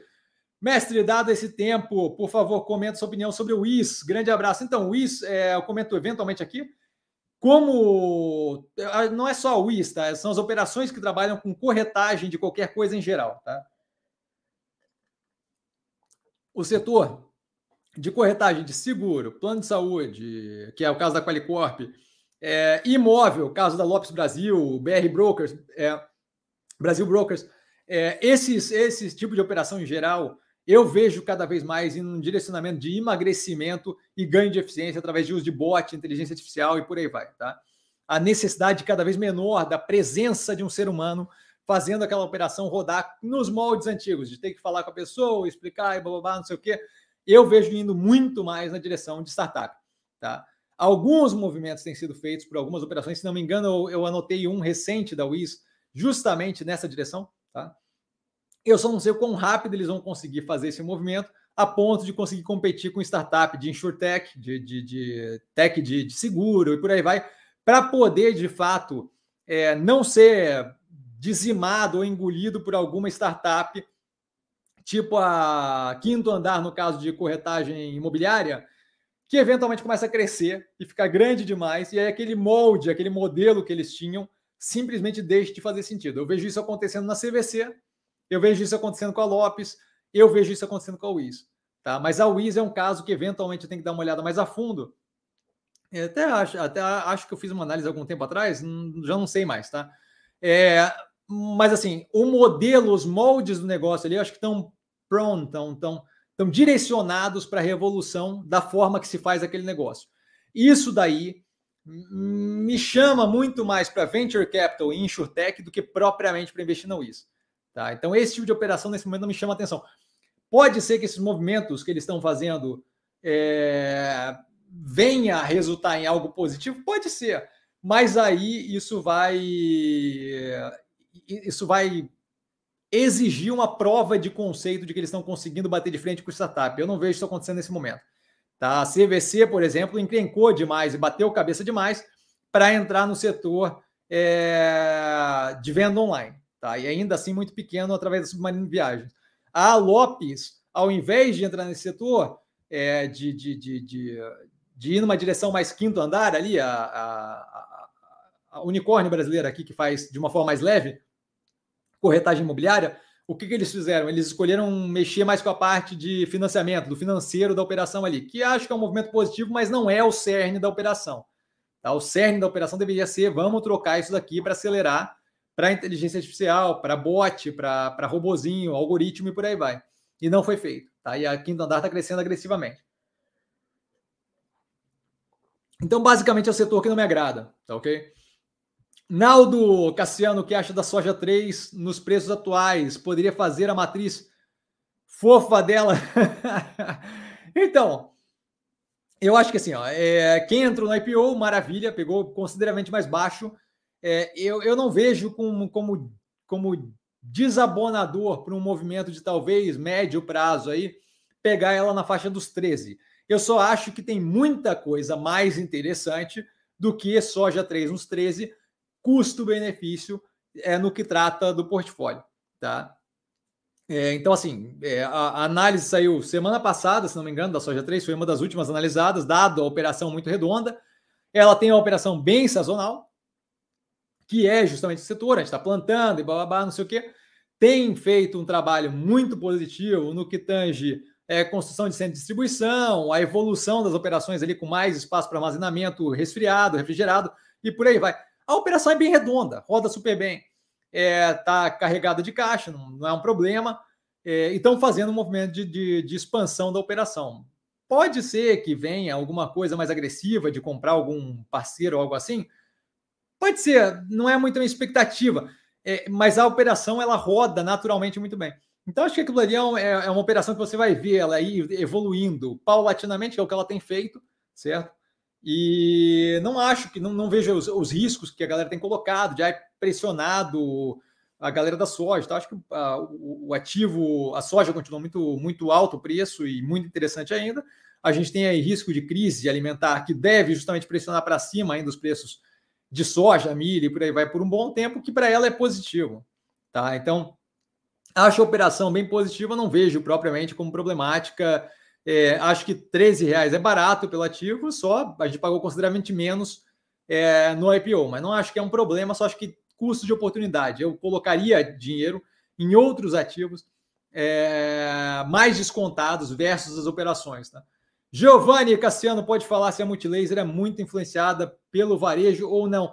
Com certeza ela tem influência pelo varejo, que eu digo, a operação de varejo, certo? É, no último vídeo eu coloco a distribuição dos canais de distribuição. Ela tem é, um delta distribuição online, que acaba não podendo disputar muito para não, não, não detonar os distribuidores dela e varejistas dela, é, que acabam botando o mesmo produto, não dá para se dar um desconto muito grande, você acaba pressionando um canal seu de venda ali, certo? Então, assim, ela é influenciada pelo varejo, é, o preço dela é repassado, são produtos direto ao consumidor, então o preço dela, quando inflaciona, vai direto na questão é, do consumidor, estou falando de produto de, de, de, bem de consumo, agora patinete, moto e por aí vai. Então, assim, com certeza é muito influenciada pelo varejo. A questão é o que você está falando como varejo, influenciada por esse desespero que a galera tá de sair vendendo via porque teve um aumento na inflação e o varejo vai afundar. Essa parte não, essa parte não é o varejo, essa parte é o psicológico é, incontinente da, da, da do, do, abre aspas, investidores, super frios e lobo de Wall Street que não aguentam inflação de 1,6, tá? Então, assim, é, o, o processo, o negócio de varejo influencia ela claramente diretamente, certo?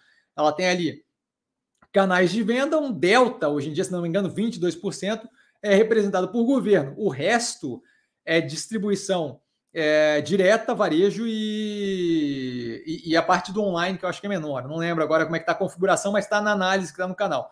Então, sim, ela é diretamente influenciada pelo, pelo varejo, é, dado que o produto dela vai direto ao consumidor e que o consumidor tem a pressão de é, restrição orçamentária versus alimentação, que está crescendo e por aí vai. Tá? Então, sim, é, é, espero que tenha sido isso que tenha perguntado, é, mas sim, pelo varejo ela é influenciada diretamente.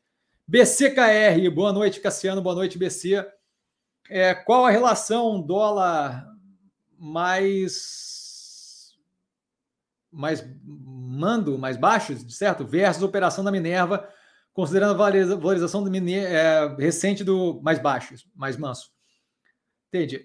É, então, qual é a relação do dólar versus Minerva? Né? Então, toda vez que a gente tem uma queda do dólar, dada a operação exportadora, é só um gole de água que minha garganta está pegando. Toda vez que a gente tem uma operação exportadora e eu tenho uma queda no dólar, aquilo ali acaba é, me deixando menos competitivo globalmente, certo? É, não é algo que afeta agressivamente, porque a carne brasileira ainda é muito, muito competitiva, mas toda vez que eu tenho uma redução no dólar, aquilo dali acaba reduzindo minha competitividade, certo? Meu produto em real, eu estou pagando minhas contas em real, pagando mão de obra em real, pagando arroba em real, é, aquilo dali, a venda em dólar, eu consigo uma margem maior, uma competitividade maior à medida que o dólar sobe ou desce, certo? É, então, esse tipo de coisa vale a pena sempre levar em consideração. É, dado o mercado aquecido, dado é, o, o aumento agressivo de exportação, a gente está vendo que o efeito disso daí não está propriamente desacelerando a venda, é, a exportação de gado, o que é bem positivo para a operação, que tem 70%, 65% ali é, voltado para exportação.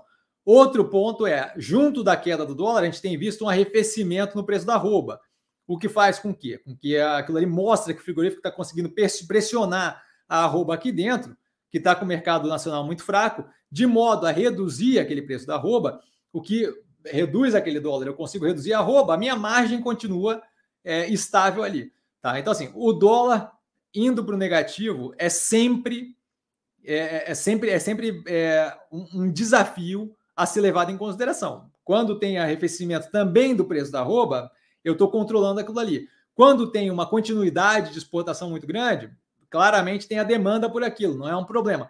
Como eu não estou competindo no vácuo, estou competindo com outros países também, você pega a arroba americana, a arroba canadense, é 200 vezes mais cara, certo?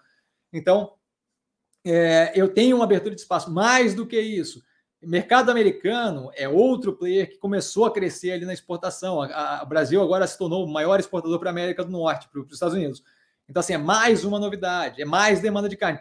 É, o custo de milho, soja, farelo, dessas coisas todas que é usado para alimentação de animal granjeiro, é, porco, suíno e, e, ave, tem subido, o que faz com que o quê? encareça a carne daqueles animais, o que faz com que o quê? Torne o gado marginalmente mais competitivo. Então, assim, é, o efeito da queda do dólar, tecnicamente, é marginalmente negativo, mas não dá para pensar o efeito da queda do dólar sem levar em consideração o restante das coisas, certo? Não é no vácuo que o dólar afeta a operação, tem muita coisa vinculada. Se eu tivesse o dólar caindo e o milho de graça, aí é, um, é uma questão, porque eu tenho como reduzir o preço muito agressivamente de suíno e frango, e aí eu ganho um substituto muito mais competitivo versus a carne bovina, mas não é o caso agora, certo? A ideia do dólar marginalmente é, afeta negativamente a queda aquilo ali é um, é um, é um problema, não é uma questão. Para mim, não é uma questão. Tá? Com relação ao preço, valorização recente, eu acho que a Minerva ainda está extremamente descontada ainda. Tá? Eu acho que ainda tem muito para evoluir. Por quê? Porque a operação não estava nos 8,50, porque ela deveria estar nos 8,50. Estava nos 8,50 porque muita gente não compreende o negócio da operação e não vê valor ali. Não é à toa que deu esse estouro de uma hora para outra, certo? Mas eu acho que aquilo ali foi muito mais uma recuperação paulatina a uma normalidade do que propriamente o crescimento que ela deveria ter. Tá? Jorge analisou a ES Brasil, já analisei quando era Tiet, ainda assim, um pouco antes dela trocar de nome. É, cadê? Galera, vamos parar com a pergunta aí que eu não. Minha garganta está cedendo aqui. É, acho que terceiro, terceiro trimestre de 2020. Faz um tempo, é, mas está lá analisada a operação. Tá? Não, não vi desde então. Gabriel, mestre, qual o peso de uma eleição de um presidente que seja mais de direita ou mais de esquerda na tese? Há muita alteração? Eu estou trabalhando desde ano passado, retrasado, com a possibilidade de ser eleito. A hora que começaram a desfazer os processos do Lula, eu já estava trabalhando com a possibilidade de ser eleito Lula e reeleito Bolsonaro. Qualquer coisa no meio é mais positiva. Tá? Então, assim, nas teses de investimento, tem algum marginal de melhor ou pior, vai depender muito das atitudes que eles tomaram, mas, tomarem, mas não é nada que afete a tese de modo a deixar de ser é, interessante, completamente descontado e positivo os ativos que estão no portfólio. Tá? Vai ter alguma alteração? Vai ter, mas por enquanto acho que ainda está muito pouco claro o que, como seria um segundo mandato do Bolsonaro ou um mandato do Lula. Tá? Eu acho que ainda tem muita coisa para definir. A gente ainda a gente sabe o vice do Lula, basicamente, é isso, tá? Então tem muita coisa para definir. Jorge, das fake é, tecos, adotes. Ah, tá, de, de fake techs ali. A DOTS é uma que está derretida. Você analisou? Analisei o IPO, tenho zero de interesse naquele modelo de negócio, mas está explicado bem a fundo no IPO, lembro vagamente, tá? Carlão, mestre, aproveitando a pergunta do Gabriel, na sua visão, o mercado está precificado, precificando mais uma inclinação para a continuação do atual governo ou por uma mudança? Eu não falo pelo que eles pensam ou deixam de pensar, tá? Não saberia dizer. Não saberia dizer mesmo. É, eu, o, que eu, o que eu posso dizer é que a gente, como eu falei ali na pergunta do Gabriel, a gente opera com a visão de que, independente do que aconteça, o portfólio deveria estar alinhado. E, e, nesse momento eu me sinto bem confortável com o portfólio que a gente tem versus o preço que a gente pagou. Tá? Carlão, pelas pesquisas, verifica uma redução da percentual da, da liderança, apontando para um acerramento da disputa. Com certeza tem se confirmado. É, mestre, as últimas do candidato do PT não ajudam muito. A terceira via seria uma alternativa mais viável na disputa.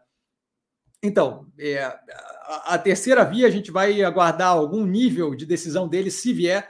18 de maio, se não me engano, eles se comprometeram a dar um candidato único. Primeiro, eles têm que, pelo menos, tentar dar um candidato único. Se aquilo dali vingar, aí a gente vai começar a ter uma noção da capacidade de crescimento daquele candidato na pesquisa. Aí a gente vai começar a ter uma ideia. Nesse momento, zero de, de noção.